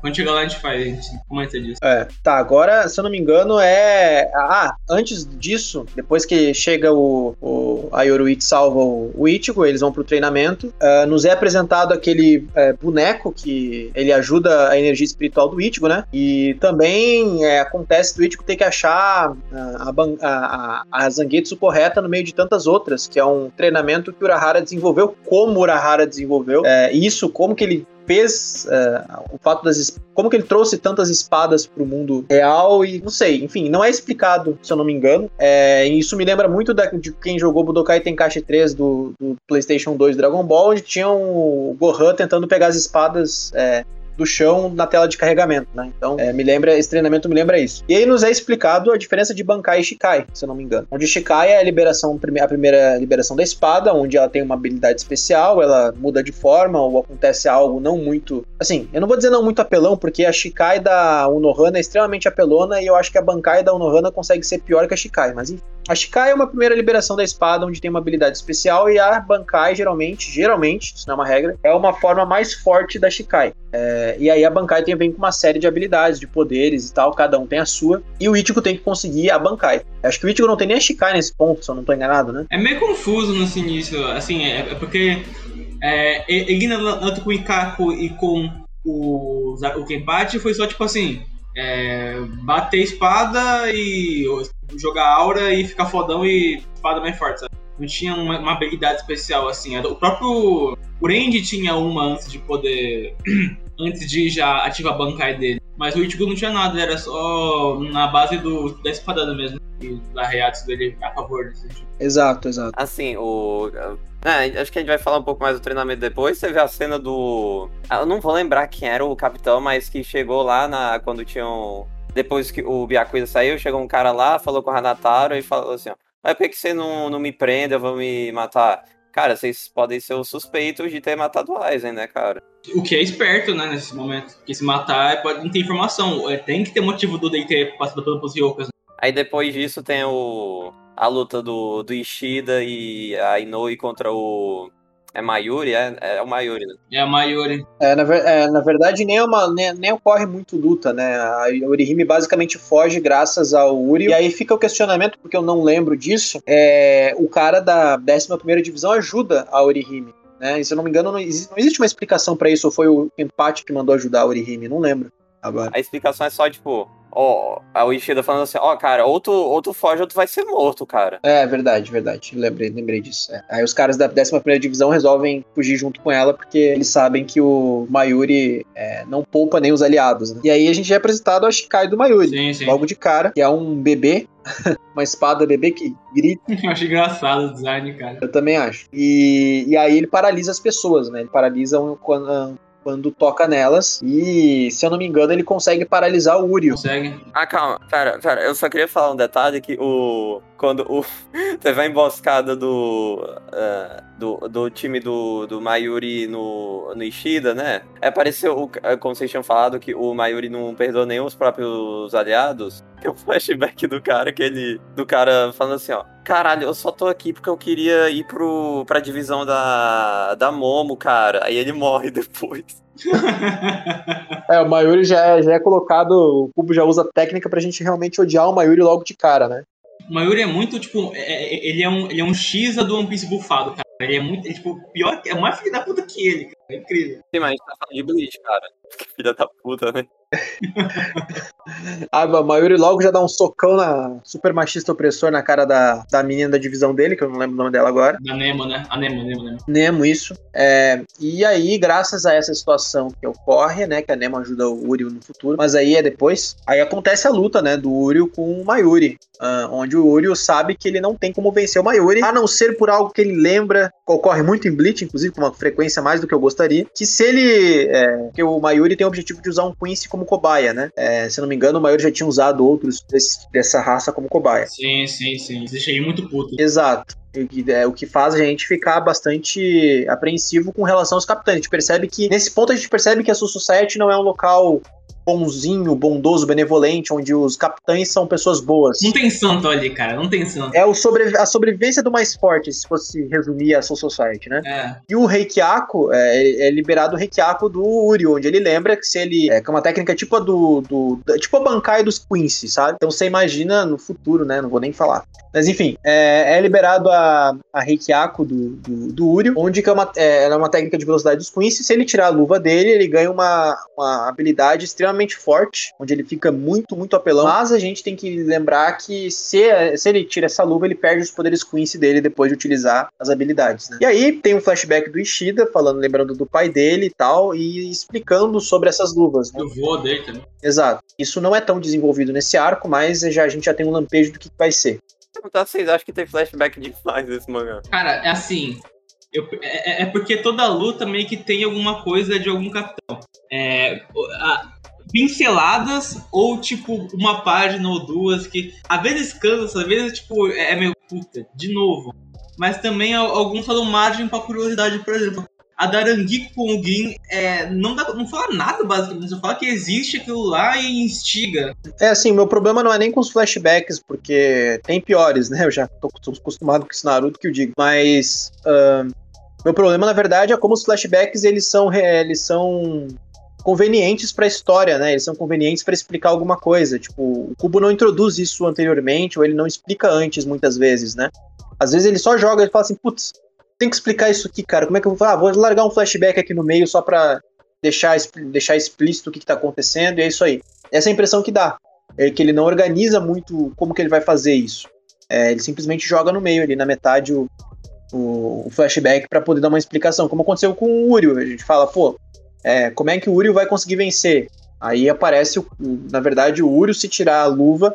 Isso é até aceitável, por quê? Porque a gente não conhece muito do Urio, do passado do Urio, e porque também é, a consequência é muito grande. O Uriel perde todos os poderes Quincy. Então, por a consequência muito grande, a gente não conhecer o passado do Uriel, não é surreal que isso seja verdade. Não chega a ser que nem o Ichigo, por exemplo, né? Um, onde, apesar de ele ter o Hollow e isso ter uma explicação, ele vence um cara que ele não conseguia sequer ferir antes, né? E, além do que, o Mayuri não é um lutador, o Mayuri é um cientista. É, ele é forte porque ele é um capitão, mas ele não é um lutador propriamente dito, né? Mayuri, tanto que o Mayuri não, não tem o objetivo de ser um cara que luta, como o Kenpachi, por exemplo, que basicamente só luta. Enfim, né? Uh, e aí o Mayuri libera a Bankai dele logo depois, que é a névoa venenosa, né? Também é muito estilosa, inclusive. Sim, sim, e aí é, é, o, o Uryu dá a técnica dele contra o Mayuri, é, ele fica no, no, no range da, da, névoa venenosa do Mayuri, mas um, ele solta a habilidade dele onde é, ele simplesmente destrói o Mayuri no meio. Aí o Mayuri vira água, a gente, não fica, a gente fica, tá, mas e aí, morreu? Não? É, e vira. É, é, é estranho, vira um líquido ali. A Nemo, a Nemo confirma que ele não morreu e que tá grata a Uriel por não ter matado. Ok, aquilo não foi matar, ok, a gente meio que confuso sobre isso, mas em contraponto a gente pelo menos vê essa relação dos dois ali. É, e ela dá informação pra ele, né? É, ela dá informação pra ele e o antídoto pra ele se curar. É, e aí, que, e claro, é, isso é uma técnica que o Mayuri utiliza pra não morrer, né? Um, isso é explicado mais pra frente e tal. Então, bom, é, a gente não conhece nada ainda sobre os capitães. O cara é capitão da divisão de tecnologia, então faz sentido isso, ele ter é, essas habilidades. Então, não vou dizer que isso é não é, não é coerente nem nada do tipo. Como, como aconteceu com o Uri, eu acredito que exista é, uma razão para isso. Eu não acho uh, irreal, não, essa, ele não ter morrido e também não acho irreal o Uriel ter é, uma habilidade. Claro que eu tô falando nesse ponto, né? Depois o Cubo coloca umas explicações pro Uriel que eu já acho um pouco esquisitas, mas isso é mais pra frente. Aí, né, o, o Ishida vai, o Tolsen só dá uma nele, ele cai morto no chão. É, exatamente. Sim. Ou, ou dá dó, mano. O cara lá, ah, caralho, agora. Casal, ca, casalzinho se formando, né? O, o da Nemo ali e o, e o Olho, né? Casalzinho se formando. É, inclusive, fun fact, essa foi a primeira cena de Bleach que eu assisti. Eu passei os canais e vi essa cena no finalzinho, assim, ué, que porra é essa? Aí eu comecei a acompanhar o Bleach daí. Ei, mas sabe que ninguém te perguntou, né? Caralho. Ah, não. Tô, tô saindo assim no podcast. Galera, um dia que a gente tiver o The Games Game Show do WJB, a gente vai botar essa pergunta, hein? Uhum. Ai, a parte agora é algo curioso, mas o que eu gosto, vai. Porque. É, ah! Falei. Uh, eu não sei se tu vai mudar, vai muito pra frente, ou tu vai. Eu não sei que parte que tu ia falar, dependendo, melhor tu falar. Ah, Orihime, Orihime e o Zaraki se ah, tá. Eu só ia falar que eu acho que antes disso, se eu não me engano, volta pro treinamento do Ichigo e é explicado, após a derrota do Mayuri, que o Urahara, na verdade, era um capitão de divisão e ele era o capitão da divisão de tecnologia, no lugar do Mayuri antes, né? E aí é, é especificado isso justamente porque o Mayuri apareceu para poder mostrar a diferença, como que, como que é o capitão antigo do capitão atual. Sim. Não, mas antes disso daí do, do, do Orihime Zaraki, teve um negócio lá do eu, não, eu já, esqueci a gente citou, mas estando de novo que ó, o, né, o Aizen morreu, aí tem aquela, aquele mini conflito do da Hanamori e o Kira, né? Eles são presos, aí depois eles são soltos de novo. Por que será, hein? Oh. Exato, exato. Por que será? Qual que é o objetivo dos caras, né? Quem que tá fazendo isso? Uh, aí, claro, né? A gente descobre tudo depois que era uma manipulação, mas enfim né? Essa, essa parte aí é bem, bem sugestiva, digamos. Pra gente continuar teorizando. Acho que o Cubo faz isso justamente pra gente tentar adivinhar o que tá acontecendo. E aí, depois disso aí, se não me engano, aí sim a parte da Orihime, né? Onde ela fugiu e aí foi levada até o Zaraki. E o Zaraki resolve ajudar ela porque ele quer achar o Ichigo pra lutar novamente. O Zaraki, ele só pensa em luta. E para ele, uma luta é mais importante do que a fidelidade com a Soul Society. Então, a gente percebe que existem muitas coisas erradas na Soul Society. Cada capitão faz o que bem entende, desde que eles ajudem ajudem a Soul Society a, a progredir de alguma forma, né? No caso, isso sai pela culatra, porque o Kenpachi não só ajuda a Orihime, como se volta contra a Soul Society se for necessário. É bom que depois disso ficou estabelecido que eles não tinham confiança entre eles e que isso deveria mudar, né? graças à traição do Aizen que aconteceu, é, que é o grande plot do, do, dessa, dessa parte mesmo de Bleach. No podcast passado, a gente tinha uma discussão meio leve, meio boba, sobre qual que seria meio que o, o ideal pro Ichigo, a Orihime ou o, o Ichigo. Mas eu, o, o, o Aruki, né? Só que é, eu, nesse arco, ainda mais eu refleti as, as pequenas interações do Uryu com a Orihime. Uh, e tem um quadro, cara, eu vou até falar aqui pra vocês. É, é, é, a página 17 do capítulo 119, né? Uh, que, que a gente vê, tipo, que mini interações, o Uryu parece que se interessa e quer proteger a Orihime, e, e, até a gente vê que ele, ele quase se matou por isso, né? Ele, tipo, colocou em risco a própria vida para deixar ela salva durante a luta do Mayuri. Uh, só que ele, é, é, ela sabe que ele gosta, que ela gosta do, do Ichigo. Ele percebe isso. Então ele não pode fazer muito sobre, mas tentar, tipo, meio que proteger a Orihime que quer proteger o Ichigo, sabe? Ser meio que a proteção meio que invisível. Então acho que a, a, as interações e relações entre a, a, o Uryu e a Orihime são interessantes ali nesse, nesse arco. Eu gosto É, uh, é, ele, ele é um arco que dá pra gente tentar achar uma interação com eles, assim, é, a respeito de, do Ichigo com a Rukia, Ichigo com a Orihime, é, pra tentar uh, formar de alguma forma algum casal, algum chip. Nesse ponto seria mais um chip, né? Uh, porque é, ele não, ele realmente desenvolve zero, assim, esse casal nesse arco. Não só nesse arco, mas como a gente tá falando desse arco, falar desse arco, é, ele não desenvolve nada, assim, com relação a. Ele realmente só desenvolve basicamente a relação do Ichigo com a Rukia, porque a, no sentido de que a Rukia tem muita coisa que o Ichigo não sabe. Só que pior do que a Rukia, tem o Urahara que sabe de mais coisa ainda e graças a ele o Ichigo tá nessa situação. Né? Sim. Esse arco não tem nem um pouco de amor, cara. Cara, esse, esse arco até parece São Paulo, entenderam o meme? Sim, eu entendi o meme futebolístico. Caralho, o cara não entendeu, porque não entendeu mesmo. no, no, cara, oh, referência crioulo aí na também, gente. É, crioulo cantor, por favor, né? Crioulo cantor, óbvio. É. Enfim, é, só, só, deixando claro uma coisa aqui que a gente não falou. Ah, mas.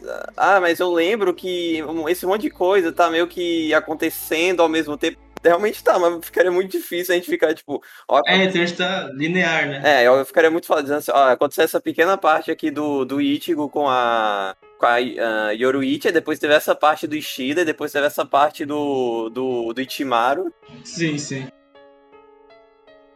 É, daí, daí, tá, daí depois, daí depois pula pra cena do Hitsugaya com o Gin, onde o Hitsugaya confronta alguém porque ele começa a suspeitar dele, e é revelado a Zanpakuto do, do Hitsugaya, né, que ela é a mais forte de todas, teoricamente, né, é, seria a mais forte de todas, é, e é a mais forte de todas do elemento gelo também. Um, e aí a Hinamori desafia o Hitsugaya, que é uma piada, né, porque a Hinamori é extremamente fraca, uh, mas eu gosto dessa cena por uma razão de que a Hinamori simplesmente tá com raiva, porque ela acredita fielmente de que é, seja o Hitsugaya. A Hinamori me irrita bastante nesse arco, mas é compreensível o fato de ela tá, ela tá assim, né? Mas ela me irrita bastante. É, é compreensível. Uh, é também revelado na carta, né, que, tipo, deixou um, um, espaço ali. E o nome da pessoa que supostamente matou o Aizen tá lá. O próprio Aizen decretou. Foi o Hitsugaya. Então, ele começou a mexer uns pauzinhos ali, dá pra perceber que tem alguma coisa errada, sabe? É, eu não lembro por que, que ele escolheu o Hitsugaya como. É, eu acho que foi justamente porque é a mão de manipular. É, mas eu digo, por que o Hitsugaya? Por que não o outro capitão, entendeu? Não, eu acho que é por causa da relação dos dois, já acho. Ele já sabia disso. É, eu acredito que sim também. E aí o Hitsugaya recebeu, é, é revelado também que essa carta uh, veio da Matsumoto, se eu não estou enganado. Isso. E aí a, a, a, gente começa a suspeitar, tá, será que a Matsumoto tá trabalhando com, com alguém, então? Então a Matsumoto é, é vilã. De repente ela é. E aí a gente fica nessa suspeita, né? Na verdade não, mas a gente começa a suspeitar de todo mundo porque a gente não sabe quem que tá por trás disso. E não tem também o negócio de que o, o, a Matsumoto tem um passado com o Itimaru, de tipo, o Itimaru ajudou a Matsumoto. É, tem, tem. É, só que são flashes só, também subentendido um pouco também. Exato, é. Me tira uma dúvida, a Matsumoto é de que divisão? É da divisão do Itsugaya? É, sim, ela é tenente. Ah. Isso. Uhum. É, é, pera, só que adicionando aqui, cara, ai, isso é foda da, das scans, do No Scans. É, cara, eu, eu tava lendo, tipo, Taisho, Fuku Taisho, eu fiquei, cara, o que que é isso? Ah, capitão e vice-capitão, ah... É, sim. É, tem um monte de... de, de Uh, ah, cargos que é confundível, sabe? Tenente, capitão X, é, subcapitão, então. Sim. E, a, ainda mais se for também, a, a, assim, a edição da Avisos um termo, é, a, dublagem brasileira usa o termo divisão, né? Tem o esquadrão, que algumas é, scans que usam. Eu acho que até a Panini deve usar outra. É, os fãs chamam de Gotei também, Gotei 13 e tal. Então, tipo, é uma bagunça. Tem que ter um termo ali na conversa específica. Nesse aqui a gente vai divisão. Então. É, mas acho que, acho que falando os nomes dos personagens é melhor, porque daí quem leu ou quem assistiu, é, por mais que não saiba o nome, sabe mais ou menos a, o poder da pessoa, o nível que a pessoa tá. O que faz, né? É, então pelo menos já, já se acha, né? Por isso é importante é importante ler. Uh, e aí também é, o Hitsugaya, obviamente, só dá um peteleco na, na Minamoto, Minamoto, né? Namore. Hinamori, Hinamori. E, na Hinamori, e a Hinamori cai. Uh, e aí mostra que a Hinamori tava com as mãos sangrando com tanta força que ela tava segurando a espada, né? Devia estar tá cagada de medo, porque se fosse realmente o Hitsugaya, ela tava morta, simplesmente. É, mas aí o Hitsugaya sai dali e tem que avisar o pessoal de que tem alguma coisa errada e que a Rukia não deve ser executada porque ela é parte do plano da pessoa que tá envolvida nisso. Eu não lembro como é que ele descobre. É, mas ele descobre. Mas acho que isso é depois, que é no. É quando eles entram lá no.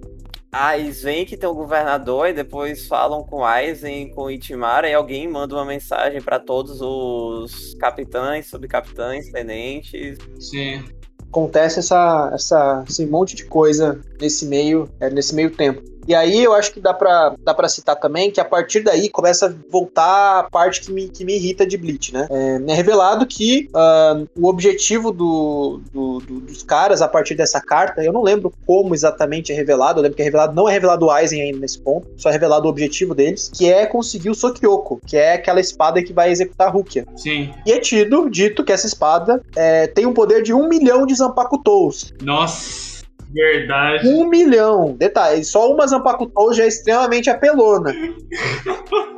Não bastasse ter o poder de um milhão de Zanpakutous, ela fica dez vezes mais forte no momento que o golpe é, é em quem tá sendo condenado, né? Acho que não um milhão. Eu acho que não um milhão, acho que é mil, mas porra, ainda assim é muito. Não, acho que é um milhão mesmo, cara. Acho que é um milhão mesmo. É. é eu não sei, eu, eu, cara, é, é pra caralho, é isso. É mais, é mais de 100, é pra caralho, é isso. É, ele joga um número lá pra cima. Acho que é um milhão mesmo. É, não sei. Uh, e aí, quem tá por trás da execução da Rukia, não se sabe nesse ponto quem é, e do assassinato do Aizen, porque acreditam que seja a mesma pessoa, quer destruir a Soul Society. E aí, pelo que é entendido pelo Hitsugaya, é isso aí. E aí acontece do Hitsugaya descobrir e avisar os outros capitães. Ele, se não me engano, ele avisa o. Puta, como é que é o nome do cara com camisa florida? Me esqueci. Eu esqueço todo, toda hora o nome dos caras. Shinsui. Isso, Shinsui. E mais o, o outro que ele avisa. Uh, ah, o capitão de cabelo branco lá que tava ajudando eles também, que gostava da Rukia. Nossa, esse eu não lembro. É o Taishi? Eu não sei se é o nome dele. Esse cara eu realmente não lembro o nome dele. Ah, enfim, vamos, vamos voltar. O capitão da divisão 13 acorda e tá lá. É isso. isso, ele avisou o, o Shisui e avisou o, esse cara de cabelo branco aí. O capitão de cabelo branco, que esqueci o nome. Ah, não pesquisem, é, pessoal que tá ouvindo, né? Não pesquisem os nomes dos capitães se você não leu Bleach é, na, no Google, porque provavelmente vai achar spoiler fudido. Então, não faça. Eu tô cagando pra espada, deixa eu ver. é o Jushiro? É Jushiro Ukitake? Ah, o Kitake, sim, é o Kitake. O Kitake, isso. Exato. Ah, sim. Ele já tinha uma ligação com a Aruki e a gente já vê isso na, na própria cena onde a Aruki, sabe, tem aquele clash com o Byakuya na ponte. E aí tem o, a, a, Matsumoto versus Gin, né? Que daí, a, daí sim que é Matsumoto versus Gin, que daí aparece o passado dele, a gente já falou sobre isso, né? Só ponderando que é depois desse acontecimento aí. E aí é revelado que volta pro treinamento do Ichigo, é revelado que a Yoruichi pode distorcer o tempo de treinamento do Ichigo, e ao invés de três dias, ele vai poder ter dez dias de treinamento, que na verdade não vão ser dez dias de treinamento, é, vão ser menos tempo, porque a execução da Rukia foi adiantada. É, e é revelado também que Urahara criou esse estilo de treinamento, não é explicado como, mas é explicar, mas é, a gente imagina que seja porque ele era da divisão de tecnologia, então ele descobriu algumas coisas diferentes. E ali já dá para teorizar, putz, então por que, que Urahara não tá mais na Gotei 13? Será que é porque será que é porque ele sabia demais em alguma coisa e teve que fugir? Então tá estranho isso aí. Então a gente começa a teorizar sobre o que, que pode ser. Aí o aí depois aí depois o Ren aparece e quer treinar junto com o Ichigo. É, o Range desce pra Eu achei esquisito isso, se ser sincero, cara. Tipo, ok, o Range sabia onde tava, mas sei lá, cara. Eu, eu, eu não sei se eu gostaria de ver o Range ali, naquele momento ali, sabe?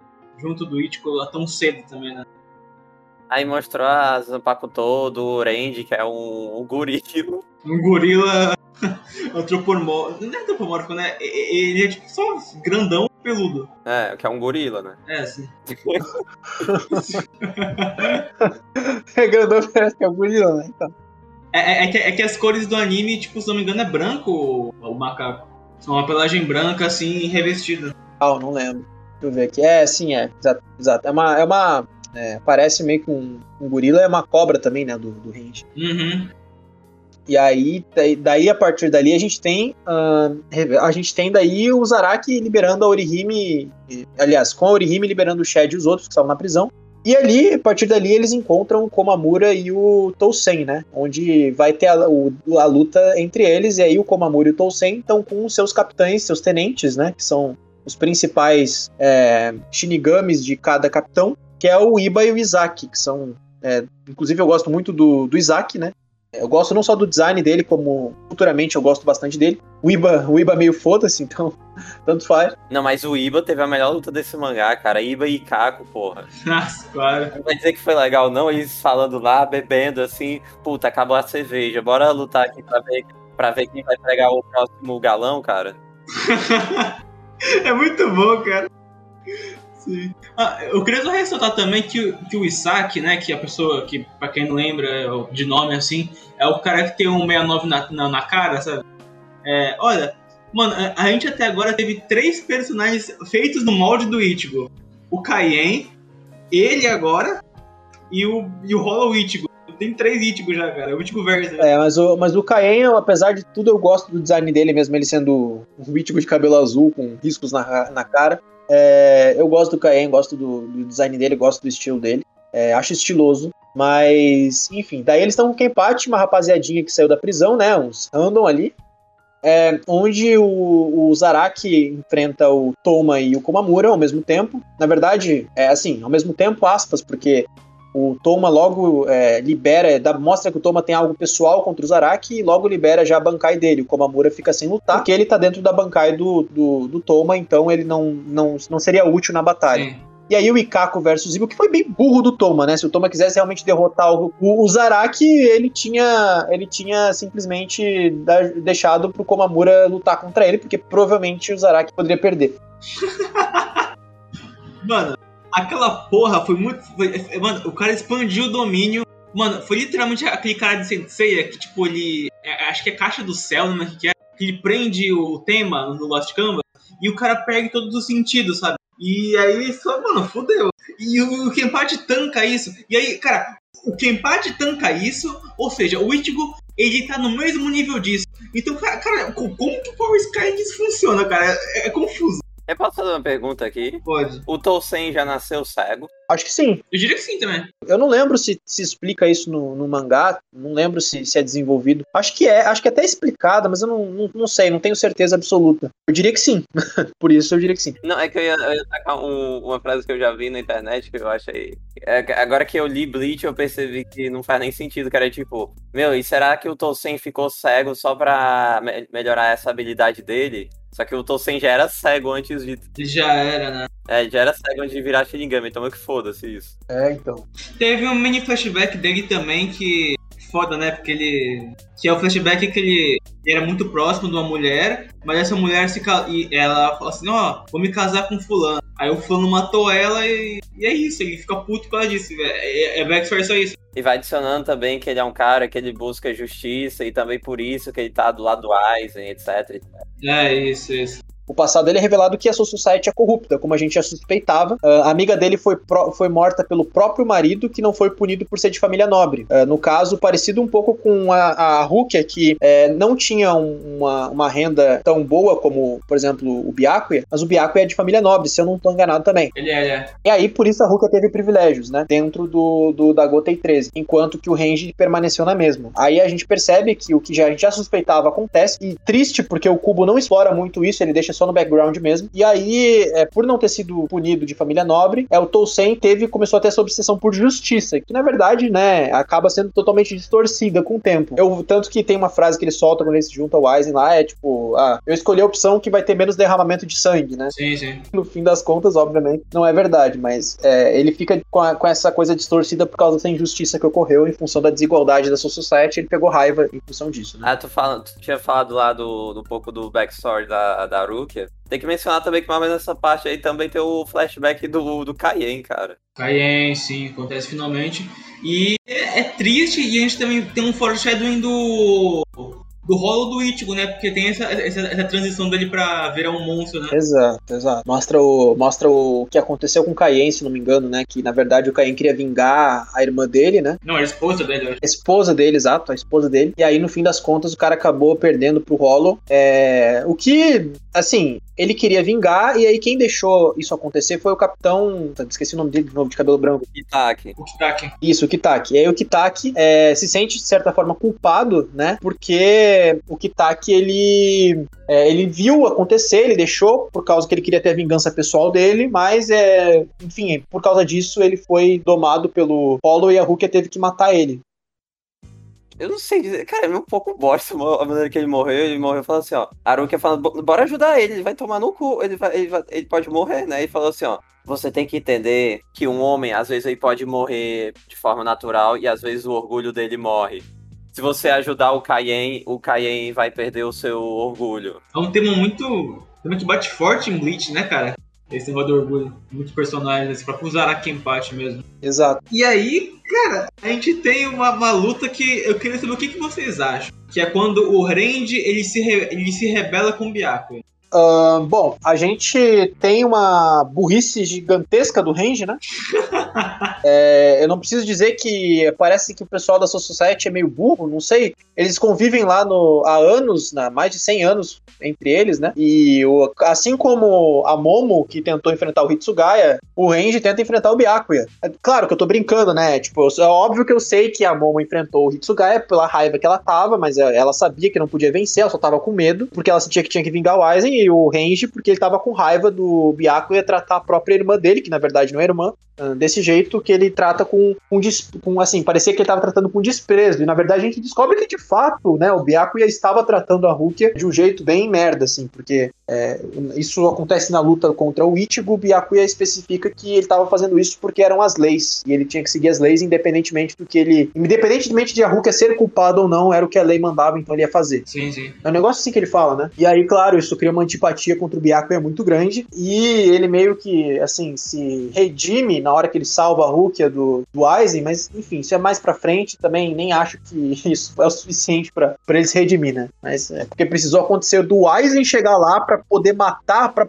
pra Rukia para ele poder, enfim, né? É foda, cara. É foda, é foda. Adicionando, o, na luta do, do Randy contra o, o Ichigo, o próprio Randy fala, tipo assim, ó, cara, eu não, eu não consigo derrotar o Byakuya, eu quero que eu tenha um, um, pouco de esperança em você, hein? Aí ele vai pro treinar junto com o Ichigo, aí depois chega no Byakuya. Aí, cara, bora lutar, galera. Ó, minha bancar aqui é mó foda, né, cara? Tu vai, tu vai morrer, hein? Vai morrer, hein? Vou te matar, hein? Inclusive, inclusive no capítulo onde é, rola esse paralelo do, que o Randy se motiva no. busca essa motivação no Ichigo. É, eu queria é, pegar um detalhe. É, é, tem um painel no capítulo 143, a página 21, que é onde mostra o Ichigo treinando de um lado, né? Ele falando dele mesmo, e o Randy ca caindo quase morto, mas com determinação contra o Byakuya. Essa cena tá na abertura 2 do anime, né? Que é a abertura do Suicide. E é o último frame ali quando mostra a luta.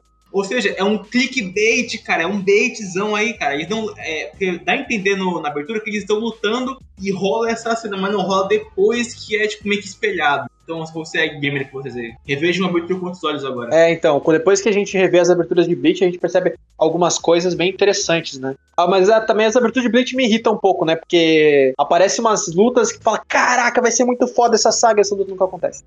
o Hitsugaya luta com o Kuryu na abertura. Ah, nossa, sou fã, nada a ver, cara. É, tipo, caraca. É bom porque daí o cara que tá vendo a abertura não pega spoiler, mas ruim porque o cara que fica com hype simplesmente não é recompensado, né? Pois é. Mas enfim, viu? Aqui, o Júnior falaria, aspas, viu o que, que dá não ler o mangá? Fica pegando o hype do anime. É, mano. não, não, o que eu ia falar só que a, a melhor opening de Bleach é a primeira, porque é a única que eu consigo lembrar no momento. É, a gente tem que falar depois quais as aberturas favoritas de cada um de Bleach. É, quando a gente terminar, a gente faz um tier list ali. A gente vai fazer uma live tier list de to todos os personagens de Bleach, depois tier list de. Ah, dá pra fazer. Do Periquito ou Aizen. Não, tier list não, cara. Vai ser party ranking, velho. Nossa, mas. Não, o Periquito dá um 7.3, sim, tá? Nossa. Não, party ranking da. Não, tô dizendo party ranking de openings. Ah, tá. Imagina os personagens, tá ligado? Não, vou dar um. Pode que eu vou dar um 6 ali, generoso. É, não, bora fazer, bora fazer. Uh, e aí, daí, tá, que vai acontecer também depois? Daí, ah, tá, vale. Uh, eu queria salientar. É, vocês lembram como que o, que o Range consegue a bancai dele? Não. É treinando, né? Não, é do, é do nada, né? Não, ele não tinha bancai na luta contra o Ichigo. Ou ele, ou acontece de ele já ter, eu não lembro. Não, ele, ele já tinha. Não, ele falou assim, na Ruja, é, Zabimaru, mas ele só usou a, a Chique, né? Como que é? A, como que é? Bankai, a Shikai, né? É, mas a Bankai eu acho que ele só usou no Byakuya porque ele sentiu que era um nível acima, tá ligado? Sim, então, então ele já tinha na luta contra o Ichigo. Sim, já tinha, mas ele não usou. Porque ele, ele assim, ele se segurou, né, contra o Ichigo. É, o Ren, prova que o Range realmente não, não tinha. Não, não queria. Não estava levando a sério a luta contra o Ichigo. Então, tá, tudo bem. Faz sentido. Sim. É, o que me deixa um pouco triste, porque se o Range tivesse usado, ele teria vencido o Ichigo. E o Ichigo venceu o Zaraki, então o Range é mais forte que o Zaraki. É, é aquela coisa estranha. Enfim, né? Fica o questionamento. claro, eu tô exagerando, né? Mas eu, eu tô dizendo que. Pra, pra ver como é, como é esquisito a situação. Claro, claro. Daí a gente é apresentado a, Byaku, a, a Bankai do Byakuya, que são várias lâminas, né? Uhum. Inclusive tem um edit bem famoso no YouTube que o, os caras fazem, trocam as lâminas do Byakuya por bananas. e aí se chama Banana Yoshi, o nome da, da Bankai dele. Enfim. Uh, pesquisem. É, e aí acontece a cena incrível que tá todo mundo lutando, papá, não sei o que, Range contra Byakuya tomando um pau, e Rukia vai ser executada. Meu Deus, a Sokyoko começa a bater na Rukia, uma águia Fênix aparece. Uma Fênix. Double page linda, inclusive. É, e o fucking Ichigo para de costa a espada de Sokyoko. Ó, vamos lá. Eu pessoalmente, passando assim, eu senti. Caralho, o Ichigo é muito foda. Double page zona assim. Ele chegando, ele bloqueando. Mas vamos, vamos, vamos analisar a cena. Quantos Zampactos mesmo? Mil? Um milhão? O Ichigo parou sozinho aquilo? Ó, não, no, quando eu, a primeira vez que eu tinha visto, eu achava que quem tinha parado era a Sokyoko, porque a Sokyoko pensou assim, é, era tinha que executar a Rukia, então tava o Ichigo na frente, então ela parou a ordem dela é, de execução da Rukia porque tava uma pessoa na frente. Então ela parou a execução. Na primeira vez que eu tinha visto, eu tinha pensado nisso. Não, é, realmente o Ichigo bloqueia a espada é, de costas e a Rukia, ele simplesmente bloqueia. A espada que tem é, um milhão de Zanpakutos e não bastasse, ela é dez vezes mais forte quando vai executar alguém. Aí o detalhe é que quando o Ichigo chega, ele tá com uma capa. Por quê? Porque é foda, porque a capa é legal. Ah, a capa voadora, né? Que ele tem que, que, que ele usa pra, pra poder voar, né? Sim, sim, sim. É tipo a vassoura do Harry Potter, assim. Sim, sim. E é legal, cara. É, então, essas coisas, essas coisas vão aparecendo do nada, assim, tipo, só pra ser conveniente, eu acho meio merda. Mas que bom que a, que a capa não interferiu na história, né? Só, só pra dar o cool ali do Ichigo entrando. É, cara, não, cara, não vou mentir, é, eu arrepiei quando eu passo as páginas. Até, inclusive, o Ichigo com a capa podia sair voando atrás do Aizen, não podia? Eu não sei, é porque aquele ponto lá o. Podia, né? Enfim. Ah, enfim, já, já chega lá, já chega lá, chega lá. Claro, eu sei que se ele saísse voando atrás do Aizen, ele, ele só ia morrer, mas eu, pô, eu quero dizer, o Ichigo parece ser o tipo de cara que não ligaria muito pra isso, sairia nem louco na frente do Aizen, né? Não, mas tem um motivo de que. Ah, pior que o Ichigo é esse personagem que faria isso mesmo, né, cara? Impressionante. Até o motivo de que ele iria ir só, e tem também o motivo que o raio é algo meio que um, é impenetrável, ninguém consegue passar.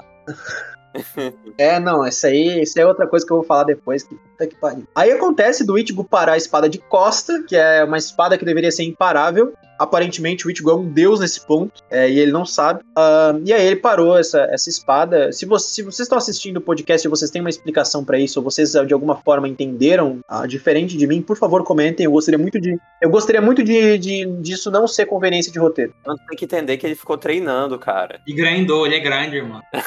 ah, tem razão. Uh, daí acontece. Aí a gente é, em paralelo, tá acontecendo a luta da Yoruichi contra a Suifeng. Melhor luta desse mangá, hein? Melhor luta, exatamente. Onde a Suifeng se sente abandonada pela Yoruichi na fuga que ela teve com Urahara, né? E aí elas estão ali travando uma batalha intensa. Se eu não me engano, a Yoruichi vence. E a Suifeng fica triste e elas ficam amigas de novo. Sim, sim. É, em, em, paralelo também está acontecendo outra luta, que é o Yamamoto versus o Kyoraku e o Kitaki. É, o, é nos revelado que o Kyoraku e o Kitaki possuem um Shikai de duas espadas, né? Acho que são os únicos, se eu não me engano. Uhum. São, é, são os únicos tem isso. E, o, e a Shikai do Yamamoto é de fogo. Simplesmente só a Shikai do Yamamoto já incendeia todo o local. A gente fala, puta, esse cara é o chefe dos chefes, entendeu? Aham, uhum. Claro. Então ele, esse cara deve ser pica. Então, realmente, Yamamoto é muito forte. A gente percebe que é, se ele tivesse na situação de fato, ele teria matado o Ichigo, né? Mas aparentemente o Yamamoto não estava muito afim de lutar contra o Ichigo. Ele achou, acredito que ele tenha colocado confiança nos capitães dele e não tenha agido até aquele momento. Uh, porque pelo que parece, realmente, o Yamamoto só age em último momento, assim, em última, em última questão. Porque se o, Yamamoto, se o Yamamoto tivesse entrado na luta no início, acabou o Ichigo. Eu queria falar só uma coisa também. Nossa, que surpresa o cara mais forte tem um poder de fogo, né? Hum. Uhum. É, exatamente, né? Então tem que ter alguém mais forte com poder de água, né? Não vai, isso não vai acontecer, né? Enfim. Enfim, é... Eu queria, eu queria só falar porque que eu gosto da luta da Soifon com a Yoruichi. Caralho, mano, cara, aquela luta é muito louca, né, cara? Porra, a coreografia disso é foda, mano. O, Mano, uma vai chutar o rosto da outra e a uma pega o pé da outra para usar o, o pega, bota as mãos no pé da outra para usar como impulso para tentar defender o chute. Caralho, que louco. Cara, o que a gente viu foi um capítulo de Naruto, cara. Tá ligado? É, não, é por isso que Naruto é melhor que Bleach, né? Não, eu, eu, eu, eu, nem terminei a parte dos abos, mas, porra, foi destruir o Bleach nesse tempo. Cara. É, obviamente. Nem li, mas, mas é legal, assim. Eu gosto que são estilos novos de luta, né? E meio que um influencia na outra, né? Pra isso acontecer. É, meu, foi traição, meu. Ei, mano, cara, tem uma coisa pra adicionar. O, o, o uniforme que a, a Soifon e a Yoruichi usam, cara. Ah, qual, por que, que o, é um uniforme todo vazado assim? Mano, é porque quando elas vão invocar o poder delas, começa a pegar fogo, né? É por isso que todas as costas, parte do braço e, e o quadril, a roupa queima, velho. Uhum. É detalhe que a, que a Soifon tem a unha do Milo de escorpião, né? Que é bem no dedo do meio ali, que é já pra ela apontar mesmo pra, pra realmente mandar todo mundo tomar. Enfim, daí então, vou, acho que dá pra continuar, né? Uh, o Ichigo simplesmente, antes que tava com dificuldade de vencer o Range, ele simplesmente vence três fucking capitães que estavam protegendo a Rukia. É, sozinho, com aquele treinamento dele. Nesse ponto, quando ele já empatou com quem empate ainda treinou, não é mais uma surpresa pra gente que ele vença três vice-capitães, mas ainda é triste pensar que esse é recém o início de um mangá com 600 e poucos capítulos, né? É, então, acredito que aqui deva para ter uma noção do que, que acontece depois. Eu queria adicionar que o, a gente nem falou tanto do treinamento, que é, sei lá também. Mas eu, eu, vou dizer que eu gosto da ideia. A ideia de, tipo, o Ichigo ter que ficar procurando a espada até encontrar qual é a bancai certa dele. O problema é como isso funciona na história, mas o treinamento sim eu acho da hora. Uhum, é legal. É, verdade. O treinamento é da hora, mas é como. É, é sempre assim, as coisas que acontecem em Blitz são muito fodas, mas elas acontecem de, forma, de uma forma assim, meio esquisita, né? Tipo. Enfim, uh, daí o Ichigo vence três capitães e, e, isso, é, isso, é, isso é esquisito, mas na, nesse ponto da história não é tanto, mas assim, pensa que pensa que tá lendo um mangá e aí a gente pensa assim, tá, será que esse mangá vai durar muito mais que isso? Porque, pô, o cara já venceu, já empatou com o capitão, já venceu os vice-capitães. Pô, não é possível que exista gente muito mais forte que esses caras, senão a sociedade já teria, já teria sido destruída, né? Porque todo mundo vai ser mais fraco que o Ichigo. Então a gente começa a ficar um pouco uma pulga atrás da orelha. Então imagine você, no capítulo 600, pensando, putz, o que, que deve ter de mais forte que isso? Pois é, não pense, é, chegue lá e se assuste com a situação e o Cubo colocou os seus personagens né, então, enfim, e o At para vocês, né? E o At para vocês, pra quem não conhece. Mas enfim, leiam. Uh, e aí a Onohana é a suporte, né? Então ela chega lá, se não me engano, na luta da Yoruichi, não lembro agora. É, ela libera a Shikai. A Shikai dela, basicamente, é tipo a, a, a aquela lesma do Naruto. Um, quem, é, quem come, quem é comido pela Shikai dela, que é uma raia voadora, é, se cura completamente. O que é um poder extremamente roubado, porque simplesmente a pessoa é curada de todos os ferimentos que ela tem se ela, se ela tiver a, a Shikai do Nohana. Porém, a Bankai dela, acho que a Bankai dela não é revelada ainda, né? Ou é? Eu não lembro. Não, acho que não. Não teve nada. Não. Ah, então não vou falar. Mas, é, mas eu acho a Bankai da, da Unohana mais fraca que a Shikai dela. Não sei se esse era o objetivo do cubo, de mostrar, tipo, ó, nem todas as Bankais necessariamente são mais fortes que as Shikais, mas, enfim, né? Aí finalmente acontece, né, cara? Byakuya versus Ichigo, o ápice do arco pra mim. E, meu irmão, que porra foi essa, cara? Exatamente. Exatamente. O cubo. Des... Mano, eu acho que. Mano, cara do céu. Eu acho que essa. Mano, o cubo pirou nessa luta, cara. Na minha opinião. Eu acho que ele. O jeito que ele coreografou, as double pages certíssimas, a atmosfera que parecia que estava dentro meio que do. Da, da, bancada do Byakuya. É, o fato de no meio da luta ele usar o Hollow e também tirar o rosto. Assim, não, esse aqui não sou eu lutando, esse aqui sou eu lutando. E aí é igual para igual e no fim tem aquele negócio de revelar o porquê. É, o Biel quer contar o porquê ele vai fazer isso, né? Então, para mim, eu acho que essa luta tem um peso enorme e cumpre, porque desde o início ali do, do arco já tava sendo hypado essa luta. E, e por fim, é, ele, ele entrega esse show e. É, cara, pra mim eu achei perfeito o arco, assim, e foi justo o que tava construindo, é, construindo, até agora, né? Diferentemente da luta do Kenpachi, essa luta era mais pessoal do que qualquer coisa. Não era nem para nem pra salvar a Rukia nesse sentido, porque o Ichigo ali já tinha salvo ela, se eu não tô enganado. Mas era algo mais pessoal, de fato, do Ichigo, porque era o irmão dela que tava indo contra ela, é, e o Ichigo tava pessoalmente com raiva do Byakuya, e o Byakuya realmente tava pessoalmente com raiva do Ichigo por estar tá tentando salvar a Rukia, sendo que conhece ela dois meses só. Então, é, era uma luta com muito mais peso emocional, e mesmo assim, mesmo além do peso emocional, houve também a coreografia que foi muito bem executada, né? Mas se eu não me engano, não teve um vencedor, né? Não acabou a luta deles por causa do Aizen, eu não tô enganado. É, eu só quero te falar uma coisa dessa luta. Ah, eu sei que tem um motivo de que essa luta é um pouco mais pessoal, etc, etc. Mas vai tomar no cu o Ichigo, uh, o Ichigo botar a, a, a, espada dele no pescoço do Byakuya e voltar. ah, aquilo lá foi tipo, eita, cuzão, calma aí, tá ligado? É, o, dá pra ver que o Ichigo tem o. o é, a, a, gente percebe que o Ichigo agora, a espada do Ichigo diminuiu, né? E agora a espada dele mudou, mudou a forma em função da. Em função da Bankai dele. É o espadão, né? É o espadão, exatamente. Que eu acho o design muito melhor do que a espada clássica, de passagem. Né? Mas, enfim, Ei, mano, uma curiosidade aqui. Manos, o Kirito copiou essa espada do, do Ichigo, velho. Exatamente, cara. Sword Art Online é uma fabricação de Bleach. um, ah, e também vale salientar que eu esqueci de falar que a Bankai do Byakuya tava num jeito diferente, ela tava em forma de ataque, né, que era, é, que era, uma, que era um estilo diferente, né, era, era um, não lembro o nome que ele que ele dá para essa Bankai dele. É Senkei, Senkei. É, onde fica um monte de espada em volta e aí elas atacam 100%, elas viram pétalas e aí elas realmente ficam em forma de ataque. Né, elas não. Full ataque, assim. É, quando tu coloca a carta do Yu-Gi-Oh!, é, muda de modo de defesa para modo de ataque. É isso aí que a Bankai do, do Byakuya é nesse, nesse ponto contra o Ichigo, né? E a luta não é encerrada, se eu não me engano, né? O Aizen faz com que a luta não acabe. Ou acaba, eu não lembro. Ah, meu, não, meio que acaba no sentido que, tipo, o, o Byakuya fala, ok, Ichigo, você venceu.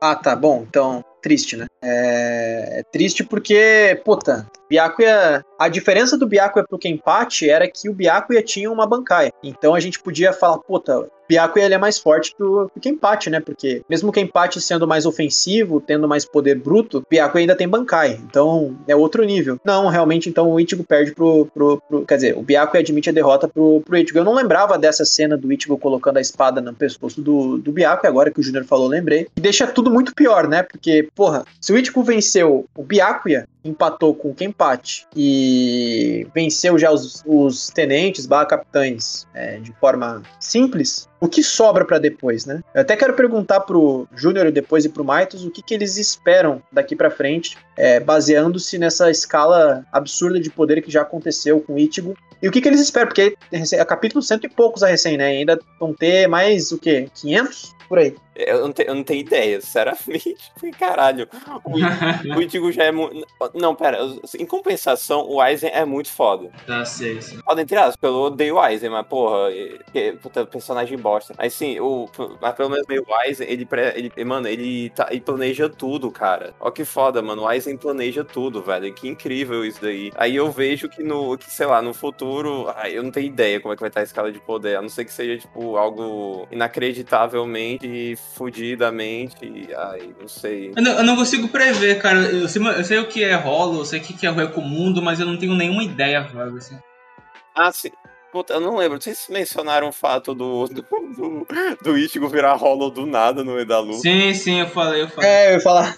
O Ichigo, o Ichigo virou Hollow do nada no meio da luta pra, pra ficar mais apelão ainda, né? Que ele tinha teoricamente controlado, mas no fim das contas, não, uh, como ele estava sofrendo contra o Biaco e acabou que o Rolo tomou conta. Tipo a raposa de nove caudas, né? Ei, eu quero falar, eu vou adicionando aqui uma página muito foda dessa luta. É uma página que é basicamente assim, o são cinco quadros em que dois são, os dois primeiros são o Ichigo e o Byakuya se olhando, e embaixo é um quadro enorme assim, formando uma asa, porque o Ichigo tem a espada preta e o Byakuya tem a espada branca. Sim, é muito interessante. Ah, sim, é verdade, essa antítese. Não, adicionando também. Ah, eu, o Ichigo se transforma em Holly e duas páginas depois ele quebra a máscara Holly e diz assim, ó, bora continuar essa luta, porra. Eu, Ichigo, é que quero lutar nessa merda, velho. O que eu acho legal, porque subverte um pouco, porque parece que o Ichigo vai ganhar só porque usou a ajudinha de Hollow, sabe? Mas não, ele quer ganhar sendo o Ichigo, não sendo o, o Hollow, sabe? Legal. Exato, exato. E aí é, acontece, se eu não me engano, depois é, acontece daí do Hitsugai entrar no quartel e tá todo mundo morto, né? Sim. Uh, depois que, o, que acontece essa parada da luta deles. Aí tem uma luta meio foda-se, que é do Kira versus Matsumoto. Não, porra, porra, melhor luta do mangá, cara. eu, eu, não lembro nem essa luta. Ah, é a luta que o. o, o que falam que o Kira é um traidor, assim, aí eles vão. Aí o Hitsugai vai atrás dele. É, mas no fim, porque, tipo, não, mas relaxa que o Aiden tem boas intenções, mano. Ele confiou. Não, o Kira foi só trouxa mesmo. É, o Kira só foi burrão. Sangue de One Piece, né, cara? O cabelinho e tal. Ah, não, oh, meu Deus. Tá, enfim. falo, pelo, falo, pelo, falo pela aparência, tá? Não pela personalidade. Não, prossiga, prossiga. E daí, Kira versus Matsumoto, a gente descobre que a Zanpakuto do, do, do Kira é que tudo que ele toca aumenta o peso, que é roubadíssimo, né? Uhum. Que daí, cada vez que ele toca na espada da Matsumoto, acontece de um, da Matsumoto não conseguir mais segurar a espada em função do peso dela. Claro que, se ele estivesse lutando contra um Kenpachi da vida, seria tipo, não, eu, olha como ele consegue pegar a espada mesmo eu tendo batido 500 vezes na espada, como esse cara pode ser tão forte? Então seria mais ou menos um negócio assim. É, é claro, então, tipo, é uma habilidade que a gente vê que é roubada, mas claramente, se usada contra determinados personagens, dá para facilmente sobrepor a ela, né? Uhum. Aí aparece o, o Aizen no quartel judiciário junto com o Gin, e aí a Hinamori fica impressionada. Daí acontece o grande plot. Ó, oh, Aizen na verdade está vivo. Obviamente, né? O plot twist. Quem já leu, uh, quem tá vendo o podcast sabe disso, como também a gente já falou que o Aizen é um traidor desde o início. Mas é, a gente descobre que o Aizen não morreu. Na verdade, o Aizen foi só jogar no Vasco. Mas, mas aí o, o Aizen fala assim, mas Aizen, e o corpo? É assim, ó, ó, ó, ó, fake, pegadinha, canal boom, tá louco, mané, tá louco? Aí, é. Porra, o bagulho dele é ilusão, cara. Aí o Aizen mata a Hinamori na frente do Hitsugaya, né? Mata a Hinamori. Mata, enfia no, no peito, mas não foi no coração, foi do lado, tá ligado? Um castorax. É, o Aizen tocou o coração da Hinamori. Não, aí tem todo esse. Né, tem isso também, aí tem todo esse negócio do, do Aizen ser fodão. Nossa, ele, ele derrotou o Hitsugai muito fácil, gente. Aí depois vão naquele monte lá do. Que a Aruki ia ser executada e tem toda a exposição do plano dele, que ele, ele tava planejando tudo, que ele sabia tudo desde o início. Isso, eu quero dizer uma coisa também. Isso é uma coisa que me incomoda em Battle Shonen em Bleach não é diferente Caralho, eu não. A, cara, quase toda luta desse mangá é tipo.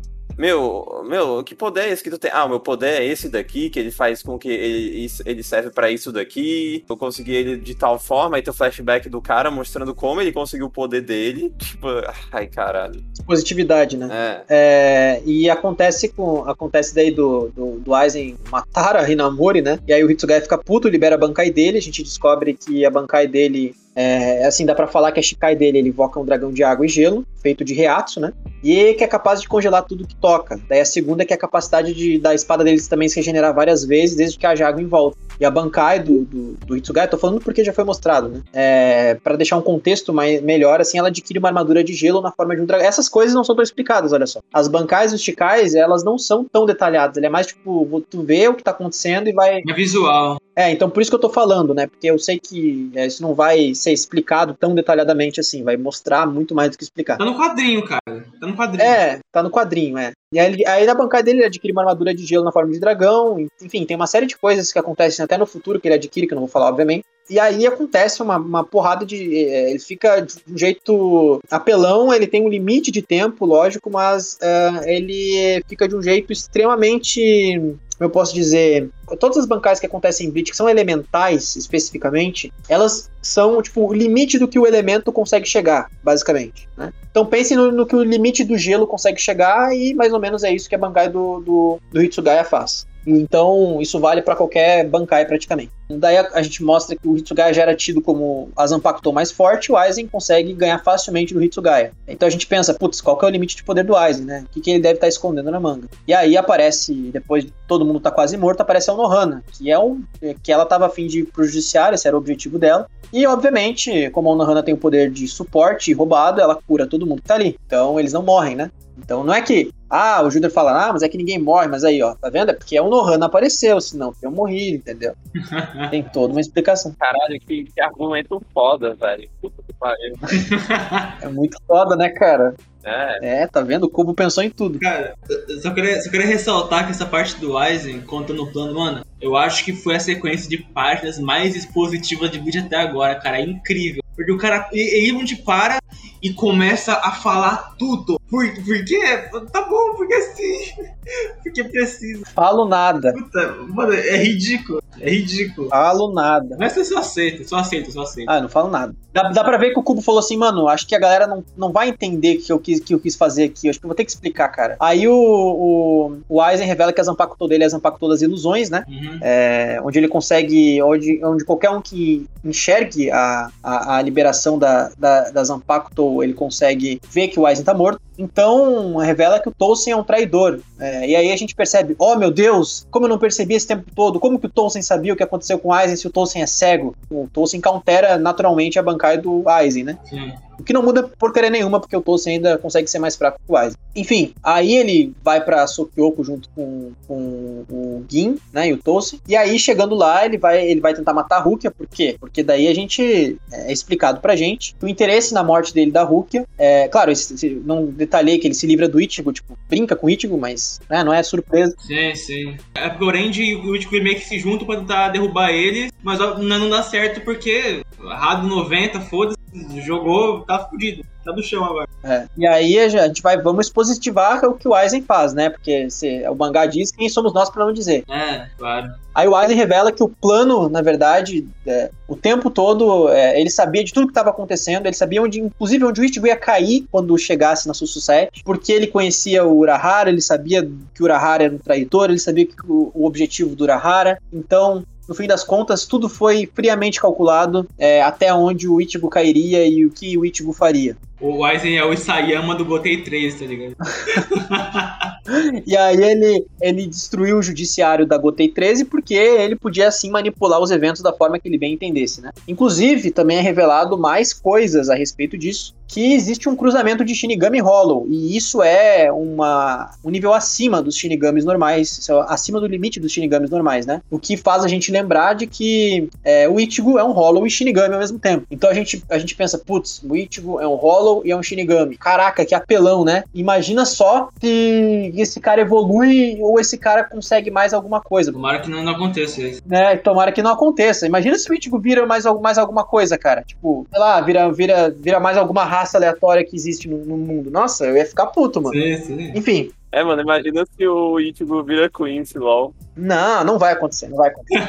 não, não, faz, não, faz, não faz sentido, não faz sentido, não faz sentido. Uh, mas, pô, enfim, é, daí, apare... daí o Aizen, ele meio que vai embora, e quem tira o Aizen de lá, ele se manda, né? É o menos grande. Uh, olha a referência do começo. É, o, menos grande. Claro, antes, antes tem aquela expositividade do Aizen falando do Hogyoko, né? É, Hogyoko, sim. É, que daí ele, ele revela que ele, ele que o, fez o, o rolo que matou o irmão do Ganju. É, e aí o, a raiva do Ganju vai ser direcionada pro Aizen. E o Aizen percebeu ali que. É, ah, acho que eu esqueci de citar também. E quando ele vai matar a Rukia, quem aparece para salvar ela é o Byakuya, né? O Byakuya, é bem interessante isso, inclusive. É, é, o Byakuya todo fodão ali pra parar o Aizen, que derrotou facilmente o Ichigo, que tava derrotando o Byakuya, né? Então, sim, sim. Então é uma coisa meio engraçada. Ah, ah, mas é um Clash, cara. Um Clash não diz muita coisa, não, velho. É, eu sei, foi um Clash, foi um Clash. Eu perdoo porque foi um Clash. O, o Aizen foi pego desprevenido. Sim, sim, sim. Mas é, mas, é, mas é curioso, é curioso essa situação aí. Porque esse é um problema que acontece bastante, né? Um, acontecem lutas lutas, uh, tipo assim, ah, Ichigo vence, vence quem empate, quem empate vence o outro cara que é mais forte que Ichigo, entendeu? Acontece bastante. Sim, sim. É, e aí o, o, Aizen fala sobre o Hogyoku. O que, que é o Hogyoku? O Hogyoku, ele é, é, algo que foi escondido no corpo da Rukia pelo Urahara, onde o Hogyoku ele anula a barreira entre Hollow e Shinigami, né? E permitindo que permitindo que um Shinigami se torne um Hollow e vice-versa. Se eu não me engano é isso, né? Se eu estiver errado, me corrijam. Aí acontece de quando a Rukia empresta os poderes pro Ichigo início do mangá, Urahara é quem dá o corpo pra Rukia. Na verdade, aquele corpo era um corpo falso, né? Que, da, que era um corpo chamado Jigai, se não tô enganado. Aí quando a Rukia vai pra esse Jigai, ao passar os poderes do Ichigo, ela começa a perder os poderes dela. Normalmente ela não deixaria de ser uma Shinigami, mas por causa desse corpo que o Urahara deu para ela, esse Jigai, ela ficaria sem energia espiritual e viraria uma humana normal, fazendo com que ela não fosse detectada por outros caras como Aizen e o Hogyoku ficasse escondido para sempre. Então, por causa disso, é, parte do Hogyoku da Rukia foi parar no corpo do Ichigo. Então, o Ichigo também tem um pouco desse Hogyoku. Ai, cara, que triste, né, cara? Oh. Que triste, né, cara? Agora o Ichigo também tem Hogyoku, cara. Nossa, ainda bem que acaba aí, né? É, tomara. Ainda bem que acaba aí. Uh, aí o Aizen tira o Hogyoku da Hulk, ele consegue. É, então o pessoal se pergunta assim: é, ah, por que, que a Hulk continuou com os poderes dela se ela tomou o Hogyoku? Porque o Aizen tirou o Hogyoku dela. E aí a Hulk volta a ter os poderes, porque ela não morre, né? Apesar por causa do que o Byakuya salva ela. Uhum. Não, ela não morre só por isso, não. Ela não morre também porque ah, a gente vai. Não, a gente vai tentar de matar de novo. Aí aparece todo mundo, cara. Sim. É, aparece toda uma gangue inteira resolve se reunir pra lutar contra o fucking é, Aizen. É. Mas aí o, o Aizen chama o esquadrão Menos grande. né, menos grande. Chama o Uber dele, né? É. O Uber dele, exatamente. Aí você pensa, puta, mas será que os capitães todos juntos, até o Yamamoto, não conseguem derrotar três, quatro menos grande? Pô, deve conseguir, né? É, E, claro, no- durante o mangá eu não lembro se fica tão explícito a, a extensão dos poderes de um menos grande, mas eu não duvido muito que seja é, três menos grande não consigam ser derrotados por todo aquele esquadrão. Porém, isso, isso não é o de menos, porque não faz diferença. Porque o Aizen tem aquela barreira em volta dele, né? É, Não, mas eu quero, eu quero dizer uma coisa. o- Tipo, o Ishida e o Ichigo no começo do, do mangá eles não derrotam o menos grande, se eu não estiver errado. Eles não derrotam, eles só, tipo. Eles só botam ele de volta. É. Botam pra, botam pra ir embora, só. só. Assusta um pouquinho. Exato, exato. Ah, Mas, porra, eles eram uns merda, né, cara? Tu- É, é, então. e ainda vendo o Ichigo. Ah, não, mas o Ichigo tava todo fudido no chão, né? Mas, porra. Sem bancar, é. Sem Shikai, cara. Porra, tudo fudido. É. É, mas, mas eu mas assim, é, como ele não foi derrotado, dá pra dizer, ah, ele voltou porque ele viu que ele tava sendo atacado e ele tava a fim de voltar, né? Não, É, sim, sim. não foi ferido. Então dá pra usar como desculpa. Botou sua cabeça e voltou. É, só acabe. E aí, ahn, aconteceu do Aizen usar o, o- aquele negócio que parece que eles estão sendo abduzidos pra ir pro Recomundo, que é onde fica, ficaria a base do Aizen, né? A gente descobre que eles estão lá no Recomundo. Por isso que não foi descoberto por ninguém da Soul Society o que o Aizen fazia, porque era no Recomundo. E aí, é, aquela, aparece esse negócio em volta do Aizen, do Gin e do, e do Tousen, mostrando que eles não, eles não podem ser alcançados por ninguém por causa daquela barreira. O que é bem conveniente, eu não lembro como essa barreira surge, né? É, aparentemente o Aizen criou essa barreira pra esse momento específico. Cara, por mim, o Cubo criou essa porra pra não ficar. pra não virar bagunça, cara. Igual que no final já. Ah, lógico, lógico, é, é, é pra tipo assim, cara, por que, que eles não simplesmente foram com velocidade pra cima do Aizen? aí o Kubo, não, não, aqui tem essa barreira aí. Ah, né? O que me leva a crer, tipo, puta, então nem os capitães juntos conseguiriam quebrar essa barreira, é isso mesmo. Puta, então é só o Aizen ficar lá na frente com a barreira dele e começar a matar todo mundo, não? Enfim, isso mais pra frente a gente vai, vai dissertar mais sobre essa situação toda, né? Mas eu tô falando desse, especificamente dessa saga e as impressões que dá quando a gente olha essa barreira, né? A primeira coisa que a gente pensa é justamente isso. Putz, se nem os capitães conseguem passar essa barreira, então deve ser realmente muito foda, né? Enfim, fala nada. Aí, é, o que, que acontece depois disso? Aí vai, eles saíram lá, show, foda. Aí teve o a Aruka. A gente mencionou já que a Aruka foi falar com o Byakuya, aí o Byakuya falou assim, ó. Aí eu- a gente não te adotou porque tu era parecido com a minha mulher. Na verdade é porque você era irmã dessa pessoa. Ó. sim, sim. O que é legal também. Ver esse lado do Biaco é mais sensível, né? Aí tem a questão também de que, ah, porque que ele fez.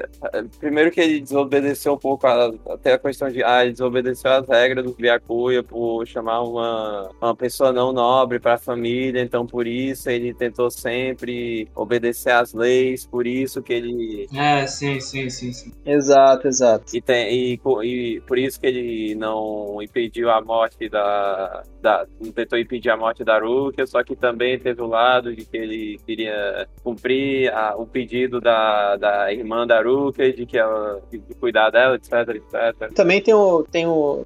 Ali começa a ser construído relações entre o, os inimigos, no caso, a trupe do Aizen e os capitães, né? O próprio Kumamoto se sente traído porque o, ele pergunta até pro. O, o pergunta pro Tolsen é, sobre a, onde é que foi a justiça dele, né? E aí o Tolsen, nesse momento que eu falei lá no início, ele fala: Ah, é, é, foi parar no meu. Não, tô brincando.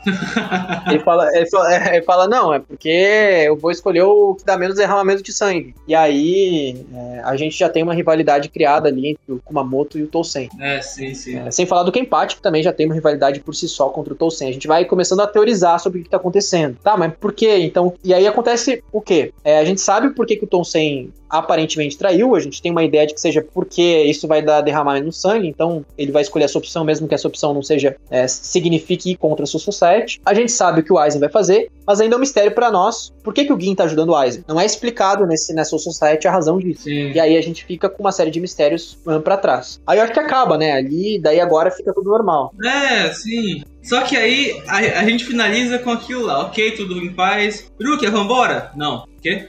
Não, é, é, e aí? Co- Como assim? Não, não quero ser salvo. Não, vou ficar aqui. Eu- eu- Hã?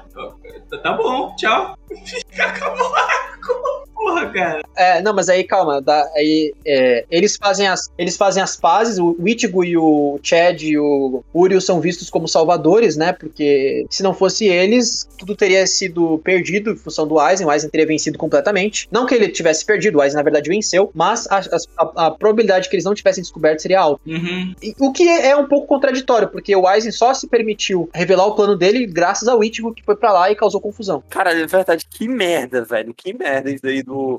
Ai, é isso. O, o plano dele só ficou visível porque ele deixou. Eu, porque ele já tinha planejado pro Ichigo ir lá e entrar na Soul Society, tá, cara? É estranho. É, então, é um, é um pouco contraditório, mas eu, eu entendo, eu entendo eles verem o Ichigo como salvador, porque de fato o Ichigo abriu os olhos deles, né? É, sim. E, na verdade foi o Aizen que quis abrir os olhos dele, mas tudo bem. A gente, a gente entendeu. Eu quero dizer uma coisa também que, tipo, o... eu sei que eles não, eles não têm tanto o que fazer, etc, etc, mas caralho, tipo, tá um clima tão de. Tá tipo um clima de fim de arco, que é tipo. Com Aquele clima feliz, só que não é um, não é um final de arco feliz, né? Porra, tipo. Não, é, é, é porque a paz, a paz reinou. Calma. O governo inteiro morreu, foi morto. Tem, teve, três, teve três capitães que saíram. E é isso, tá, tá feliz, né? Todo mundo se recuperando. E, tipo assim, no, e, e o bom é, é, é aquela coisa. Tipo assim, o Ichigo tava lá, mas foda-se, tipo, não, não é da conta dele. Ele mesmo fala isso quando, ah, o Aizen lá, não é da minha conta, sabe? Ele só vai por causa da Haruka mesmo. Ah, não. Não, o Lítico tá certo, eu tô falando dos outros. Sim, sim, sim. É, é, eles, é, como eles são vistos como salvadores, acontece que é, eles ficam em paz porque eles percebem que um erro foi um erro é, eles se dividirem tanto, porque cada capitão tinha o seu objetivo. Claro que não são todos os capitães que concordam, têm esse ponto de vista, né, maioria? Mas enfim, a, a maioria dos capitães percebe que o fato de eles serem tão divididos e não se importarem tanto com moral lá dentro, só com força, fez com que isso fosse possível, com que o plano do Aizen fosse facilitado. E aí o Aizen não precisou de muito, né, para dispersar cada um deles, não que não tirando o mérito do- da manipulação do Aizen, mas só explicando, né, que o fato de eles não serem unidos entre eles fez com que a situação piorasse cada vez mais. E aí eles entregam pro, pro Ichigo, o Kitaki, se eu não me engano, é, o selo de aprovação Shinigami. O que, que esse selo é? Ele faz é, o Ichigo permanecer ativo no mundo humano, porque, pra quem não lembra, pra entrar na Sociedade das Almas, a pessoa, a pessoa basicamente morre, né? Tem que virar um Shinigami. Uhum. E aí ela deixa de virar, ter um corpo humano. Se não estou enganado, é isso. E aí ele permite que o Ichigo tenha, é, separe a alma dele do corpo. Porque o que tá lá na Soul Society é só a alma deles. O corpo dele, se eu não me engano, continua no mundo humano. Um negócio assim. E aí, enfim, antes, não sei se vocês lembram, mas é, era utilizada a luva da Rukia pra separar o Ichigo do, do, do corpo, da alma do corpo dele. E agora não mais. Sim, sim. É, o, o, Kitaki, o Kitaki dá um selo, né, de aprovação de Shinigami aí, ó. É, esse selo. Tá aqui, ó, a CNH tá em dia, meu filho. Ah, obrigado. Também ele é um, ele é um alerta pra Hollows, né? Ele mostra quando o Hollow, o Hollow vai aparecer. Sim, sim, apita. Por segurança, esse distintivo ele se torna invisível para humanos normais. E aí acontece aquela cena dele se despedindo, a Hulk resolvendo ficar lá para resolver os problemas. É, legal. Porque agora tá tudo bem, então a Hulk pode ficar por lá. E aí quando o Ichigo retorna, o Urahara pede desculpas para todos eles. É, o, que é, o, que é, o que é até um pouco estranho, porque né, aí a gente começa a suspeitar, putz, mas a partir de agora, será que eu confio no Urahara ou será que não confio? Pois é, porque a gente escondeu isso, mas ele também não pode ter escondido do passado. Né? Mas e aí? Será que ele não tá pedindo desculpas é, falsamente agora? Porque, puta, aconteceu uma porrada de coisas. É, o Urahara poderia ter evitado isso ele sabe. Ele sabe que se ele falasse seria mais fácil. Por que, que, ele não falou? Ele tá pedindo desculpas, agora é fácil pedir desculpas. E agora? O que, que vai acontecer? Sim. Então fica aí a dúvida pros próximos arcos e a gente, acho que é encerrado, se eu não tô enganado. A Tatsuki percebe que ela consegue enxergar Shinigamis, como o Ichigo. Sim, sim. Não à toa a irmã dele, então tem uma coisa estranha. Então o Ichigo não é exclusivo. Peraí, o que, que tá acontecendo? A família do Ichigo tem alguma coisa a ver com isso? Com essa parada de Shinigami? Estranho. É, e aí a gente é apresentado aquele cara loiro, né? Basicamente o Melo do, do Bleach. O Melo. É a capa do volume até, né? É, e ele tá dando uma, dando uma de Batman lá em cima no céu, olhando o Ichigo de baixo. E a gente não sabe o que é isso. E a gente fica, quem é esse cara? O que que tá acontecendo? O que que vai acontecer agora? É, e agora meio que Bleach meio que voltou pro Last of Life e a gente não sabe o que vai acontecer daqui pra frente, só agora no próximo vídeo. Não, calma, antes de uma coisa que eu quero adicionar. Falei. No arco anterior, a gente já tinha visto a Tatsuki vendo um pouco dos rolos das coisas. Já, sim, sim. É, exato, exato. É, isso daí só foi pra mostrar que o, pra, pro Ichigo descobrir isso, saca? Sim, sim. É. Eu não lembro se ela tinha visto o Ichigo em forma de Shinigami, acho que não, né? Acho que não, acho que não. Ah, não vou lembrar, não. Eu acho que a primeira vez foi agora que ela viu o Ichigo de Shinigami. Uma coisa que eu queria destacar aqui é que teve o segundo de popularidade, né? Ah, o Hanataro ficou em sétimo e tal, né? Mas o que eu quero destacar não é isso. E sim o fato que o Cubo, ele colocou uma notinha no fim do volume, que é o seguinte. Existe um cara, tá? O cara votou pro Keigo, aquele amigo mulherengo do Ichigo da escola, 50 vezes. O cara mandou 50 vezes carta escrita, feita à mão, o correio da Jump. 50 vezes, cara. Não, era, era BR, com certeza era BR. Mano, e aí, tipo, ele teve que pedir pro, pro editor ficar checando um por um. Ele rindo pra caralho pelas cartas, tá ligado? Então, sei lá, mano, esses fãs de Bleach aí não sei, mano. É, foi de Bleach tudo louco. Enfim. Ah, era, o cara era brasileiro, tava querendo trollar o Cubo, certeza, mano. Antes da gente ir para as considerações finais, só quero falar um negócio que o. Nesse, né, nesse último capítulo que é Slice of Life de escola, o. Nossa, eu não vou lembrar nem fudendo, amigo, o nome, mas um dos amigos do Ichigo fala assim, ó. Cara, por que, que o Shed, a Orihime e o Ishida estão juntos, cara? O que, que isso tem a ver, velho? Né, tipo, do nada. E, e, por, e Ichigo, por que, que tu é amigo deles, cara? Vai se fuder, velho. É, e ninguém suspeitou o fato de eles terem saído por tanto tempo, né? É, porque ele acho que tá viajando. Ah, não, mas estavam de férias, cara. Sim, é férias de verão. Ah, ele- acho que teve a desculpa de que eles viajaram, não teve? É. Não, do Ichigo foi de viajar, de resto eu falo foda-se. Ah, o resto não falou. Putz. Eles voltaram juntos, coincidentemente. Uhum. Não, mas, mano, eles voltaram juntos porque era férias escolares, cara. Sim, férias escolar. Ah, bom. Eu não lembrava disso. Faz sentido, então faz sentido. Ei, mano, é é verdade que o, que o nome do mangá é só por causa disso mesmo, que o. Que o, o, o Kuba era fã de Nirvana, ele botou o nome do mangá de Bleach. Pior que não, pior que eu li, eu li que ele mandou botou mangá de Bleach porque de fato realmente tinha a, a- realmente a ver com alvejante, alvejante, que é Bleach, tradução de Bleach, né? Porque eles limpavam a- as almas, né? Os Shinigamis limpavam as almas dos, dos, Os rolos? dos Hollows, é, e aí eles purificavam eles. Isso era basicamente o que é, eles, eles eram o alvejante do mundo do- dos mortos, né? Sim, sim. Eu li, não sei se é verdade, mas eu li que era isso, realmente, né? O que se for é realmente um nome muito bosta, né? Cara, vai, cara, se pá que Bleach, tipo, é algo que muito no foda-se. No fim, tipo, o cara pode ter uma, uma motivo assim por trás ou na lore? Pode. Mas, mano, nada vai mudar que vai ser algum. Ah, não. É que achei foda mesmo. Mas não é referência não sei. É é isso, cara. É isso. Não tem como, não tem como de fugir. É que tem que levar. É que é um pouco estranho tu pensar como o Kuba evoluiu, porque, tipo, o- no Zombie Powder, é, o nome do mangá é porque era realmente a coisa mais importante do mangá Zombie Powder. Aqui em Bleach, meio que foda-se, né? Não, tem. É, mano, eu, tô falando, se o nome do, do anime fosse Ichigo, ia fazer mais sentido, cara. É. Não, e tu, e tu vê, né, cara? 183 capítulos e nada do, te aparecer, né, cara? É. Incrível isso. Eu vou adicionar também. O, o cara, o, o Cubo, como a gente já falou no, capi, no, na, no episódio anterior, ele continua nesse, nesse arco também. O cara sabe fazer capa de capítulo, né? Sabe, cara. Sabe, sabe. O, o, se é uma coisa que o Cubo sabe fazer é desenhar direitinho, desenhar bem, fazer coisa estilosa, tá? Se ele manja bastante. É, na, na, tem arte desse arco que aparece na abertura 6, né? Aquela Rolling Stars, eu acho. E eu quero, eu quero adicionar também que seria do caralho se o Cubo tivesse feito um artbook que é só as capas de capítulo. Eu, eu, acho, eu acho que tem, cara. Não, é só de capa de capítulo? Eu acho que sim. Nada, mais coisa, óbvio. Né? Não sei se é só capa, mas eu acho que tem. Artbook. Artbook obviamente tem, né? O, o Cubo é muito bom pra fazer design de personagem, cara. Não, eu não quero artbook, eu quero artbook de capa de capítulo só. 400 páginas só das capas, cara. Seria foda. Ah, mas só isso aí. Ah, só imprime então, cara. Você pega lá, tem impressora e faz. Ah, mano, então vai tomar no seu cu, velho, porra. Caralho. Ah, enfim, vamos. Considerações finais, Júnior Massa Bruta. Não, não, calma. Eu acho que tem que fazer duas perguntas aqui. Aqui, ó. Qual a melhor luta desse arco? Ah, Byaku e Ichigo. É, Yoruichi e Soifon. Ah, cara. Ah, eu vou colocar o Byaku e Ichigo, vai, mas eu não, não, não acho... Não tem nenhuma luta que eu, que eu olhe esse arco que eu consiga, tipo, de fato, uh, achar é, Masterpiece. Talvez, pela, talvez justamente por essa razão aí, de que uh, a carga, de a, a, crença, a gente não fica temendo pelo Ichigo mais depois de certo ponto, né? A gente não fica mais com medo de, de o Ichigo morrer, de o Ichigo perder a luta. É. Não, tu não tem medo de, tu não tem medo de ninguém morrer, cara. Não, mas né, eu tô falando nesse, nesse ponto a gente não sabe disso. Né? Porque quando começa a Sociedade das Almas ali, a gente tá, a gente ainda tá pensando, puta, alguém vai morrer, né? Olha, tá no, na Sociedade das Almas, né? Os caras são muito fortes. Mas é claro, depois que acaba o arco, sim. Aí realmente. Ah, não, porra, no final do arco, o próprio Yoruichi Soifon sabe que ninguém ia morrer, cara. Mas aquilo foi foda. Ah, sim, é, porque era mais random, né? Ah, cara, não, porque, tipo, dá pra. Mano, o, Zaraki não morreu, tu vê que o Randy não morreu, do, o, o Randy.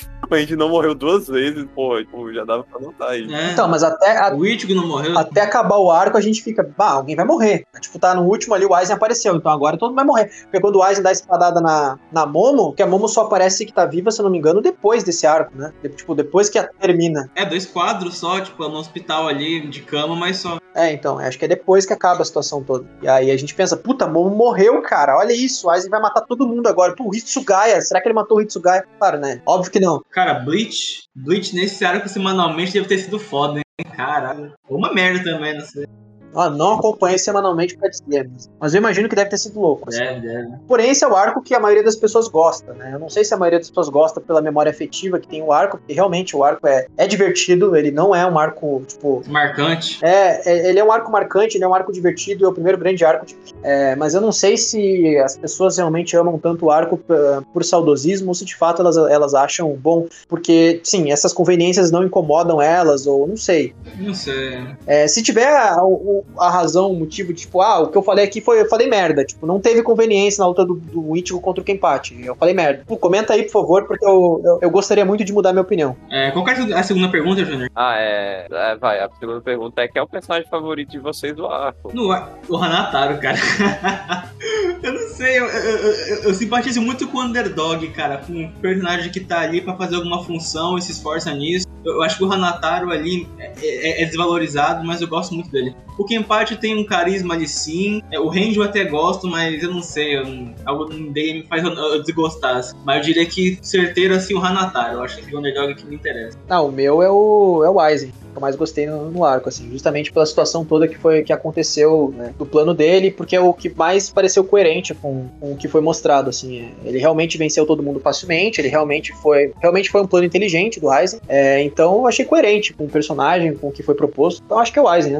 Caralho. Mas, enfim, é, não vou julgar a opinião do outro. É, cara, acho que eu diria Yoruichi, eu acho. É, Yoruichi manda bem também. É, ela é foda. É, ela é foda. É, mas é só especificando aqui, porque o, o Aizen realmente passa a sensação de que, puta, cara, vilão foda, vai ser difícil lidar com esse cara. Esse cara não é qualquer um. Ele, o, cara é, o cara é inteligente, o cara é forte, o cara é bonito. Puta, vai ser. Vai, é, é, acho que ele é muito bem apresentado como personagem, assim. Então, por, pela apreensão que dá, dá pra ver que ele não, é, não vai ser qualquer um, não vai ser qualquer oponente. É. Assim, talvez o fato de eu já conhecer a história esteja afetando o meu julgamento, mas. Olha, vamos vou ser sincero, eu sei, eu sei que o Aizen é foda, não sei o que, tem uma mas ele já dá essa carga de mistério de que ele é alguma coisa acima e tem coisas ali. Então não sei, eu vou esperar ver com o mundo aí, acho que o cara cura feio, dizer que tem arcos aí pra frente. Vou ver, não, não faço ideia do que vai vir pela frente. Não, mas eu, eu, fiquei, eu fiquei curioso. Ô, Júnior, tu não gostou da, da, da decisão? Queria saber o que, que, tu pensa sobre. O que me incomoda é que tem muito cara de que o Cubo, ele, obviamente, ele planejou o Aizen, mas tem cara de que, tipo,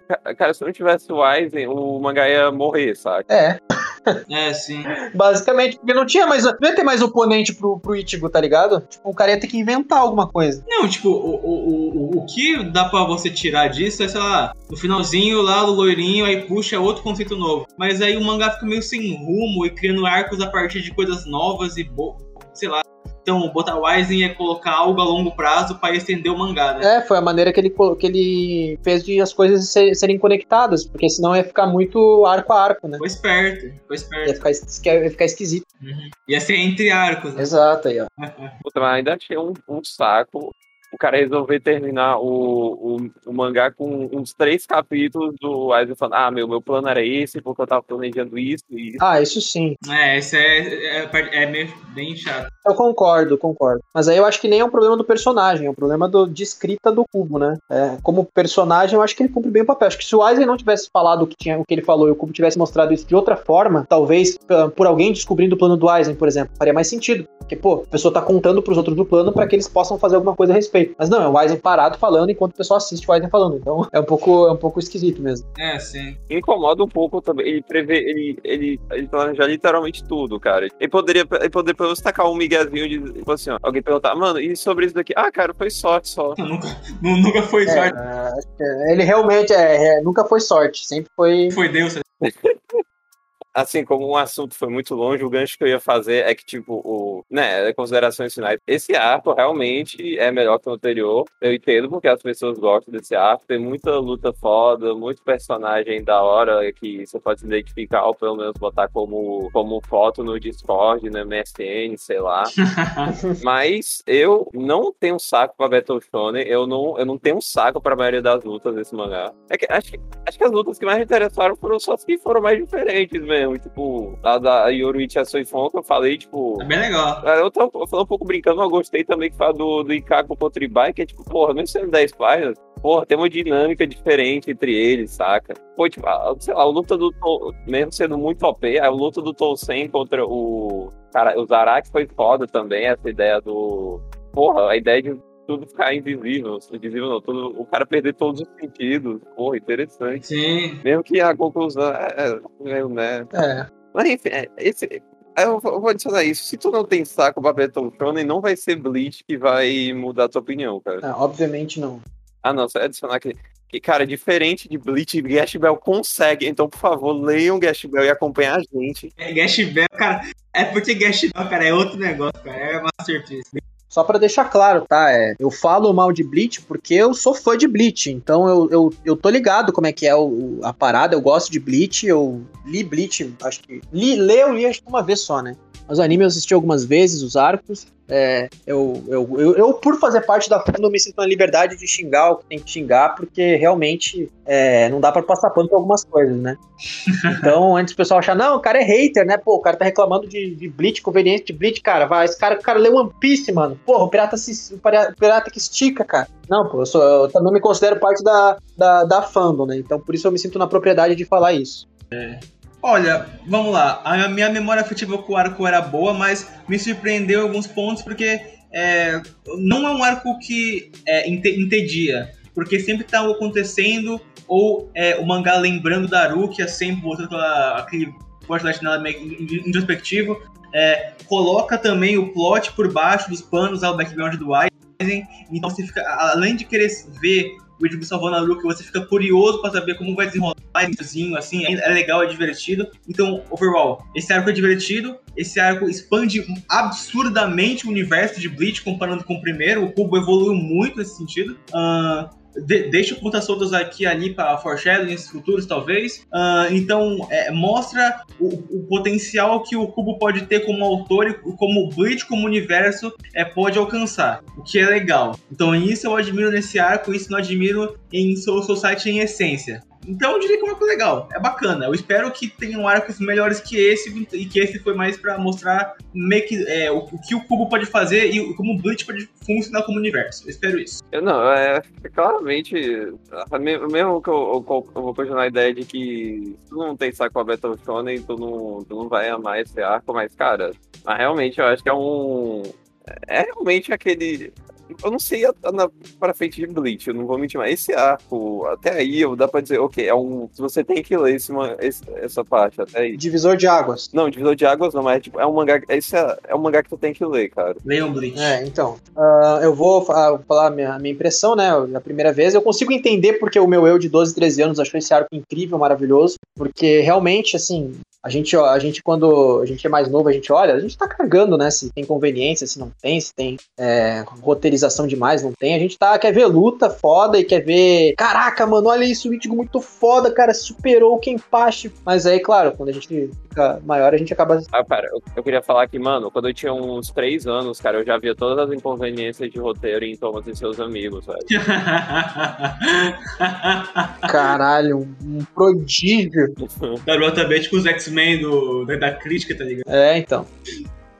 Ah, mas é, esse arco, eu por saber mais da história, acho que posso dar uma opinião melhor. Obviamente não vou falar nenhum spoiler, mas só para contexto. Esse arco ele é o mais importante de todos porque ele estabelece uma base para tudo que vai vir no futuro. Então, literalmente tudo que vai acontecer depende desse arco. É, todos os personagens que vão ser explorados, todas as, as ramificações de novos personagens, tudo em Bleach a, daqui para frente um, vai ser baseado nesse arco. Então, esse arco é o mais eu diria que é o mais importante da série por por ele estabelecer algo que vai acontecer durante toda a série até o final. É, então ele estabelece muitos conceitos, muitas ideias, muitas coisas que quem não lembra é, de Bleach, quem acompanhou semanalmente, por exemplo, ou quem acompanhou só o anime e depois foi acompanhar semanalmente o mangá, provavelmente lá no fim não lembrava mais de muito conceito que foi introduzido agora. Além de que ele estabelece uma série de relações. Tanto que se você não lembra de Bleach, ou tá vendo o, o, o podcast porque, sei lá, é, eu vi Bleach já, então não tem problema eu assistir assisti, eu já li Bleach. É, mas isso aconteceu há muito tempo atrás. Leia, releia Soul Society, porque vai ter muita coisa que vai perceber que lá na frente. Não, não que o Cubo tenha feito foreshadow, nada disso, mas é, é importante pro universo estabelecer. Sem esse arco, o universo não existe, basicamente. Por exemplo, é, tem animes que, se um arco específico não existir, os primeiros arcos, por exemplo, o anime pode continuar tranquilamente, sem problema nenhum. Bleach não. Né? Tudo que acontece em Bleach a partir de agora precisa de Soul Society para acontecer. Então é importante que esse arco, eu diria que a importância dele é muito maior do que talvez talvez a diversão proporcionada por ele, né?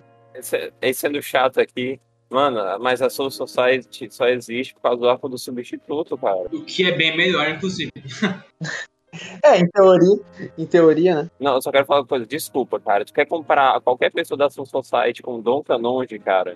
Não tem, velho. É impossível, mano. É, né? jamais, não tem como. Mano, é, o, primeiramente que nem, nem, o com o Don Canonge e a Ururu não estão no arco. Ou seja, inválido totalmente a opinião quem defende seu society, certo? O Con também não tá no arco, cara. Vai se fuder. Não... É, o Con. Não, é ridículo. Ah, personagem mais importante, mano. Pai do Ichigo arco. Aí, aí, aí o que que tem na Society? O Yumichi. Ah, vai se fuder, velho. ah, Yumichi, Kaizara Kenpachi, sou foda. Ah, cala a boca. Não. Ah, mas algum comentário a mais aí pra fazer sobre o arco, sobre tudo aí, algum evento?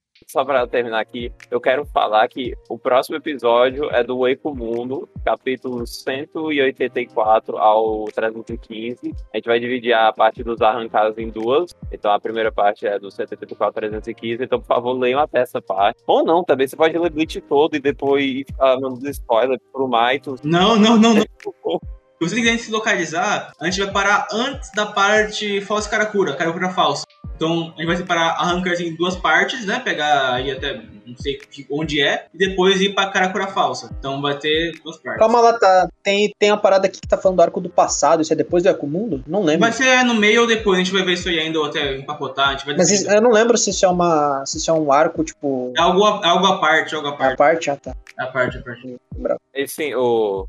Ah, o que a gente tinha falado do. O que tinha me perguntado no substituto, a, a, pergunta seria: o que a gente espera pro próximo arco? Cara, eu, eu, não tô esperando, eu não sei o que esperar do próximo é, arco. É, eu ia perguntar o que, que vocês esperam do próximo arco e baseando-se no que aconteceu agora, em escala de poder, em história, em tudo, o que, que vocês esperam nos próximos arcos? Ah, sim. Ah, então, Pior que eu sei o plot do próximo arco e tal, eu sei o plot, infelizmente. Ah, e cara, tomara que não repitam fórmulas, cara, isso vai me deixar muito puto.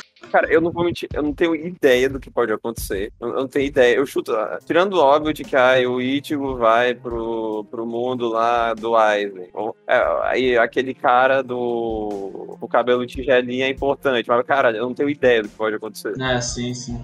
A única coisa que eu espero, o que eu sinceramente não sei, é que alguém morra. Por favor, alguém morra, não. É, só umzinho, só umzinho.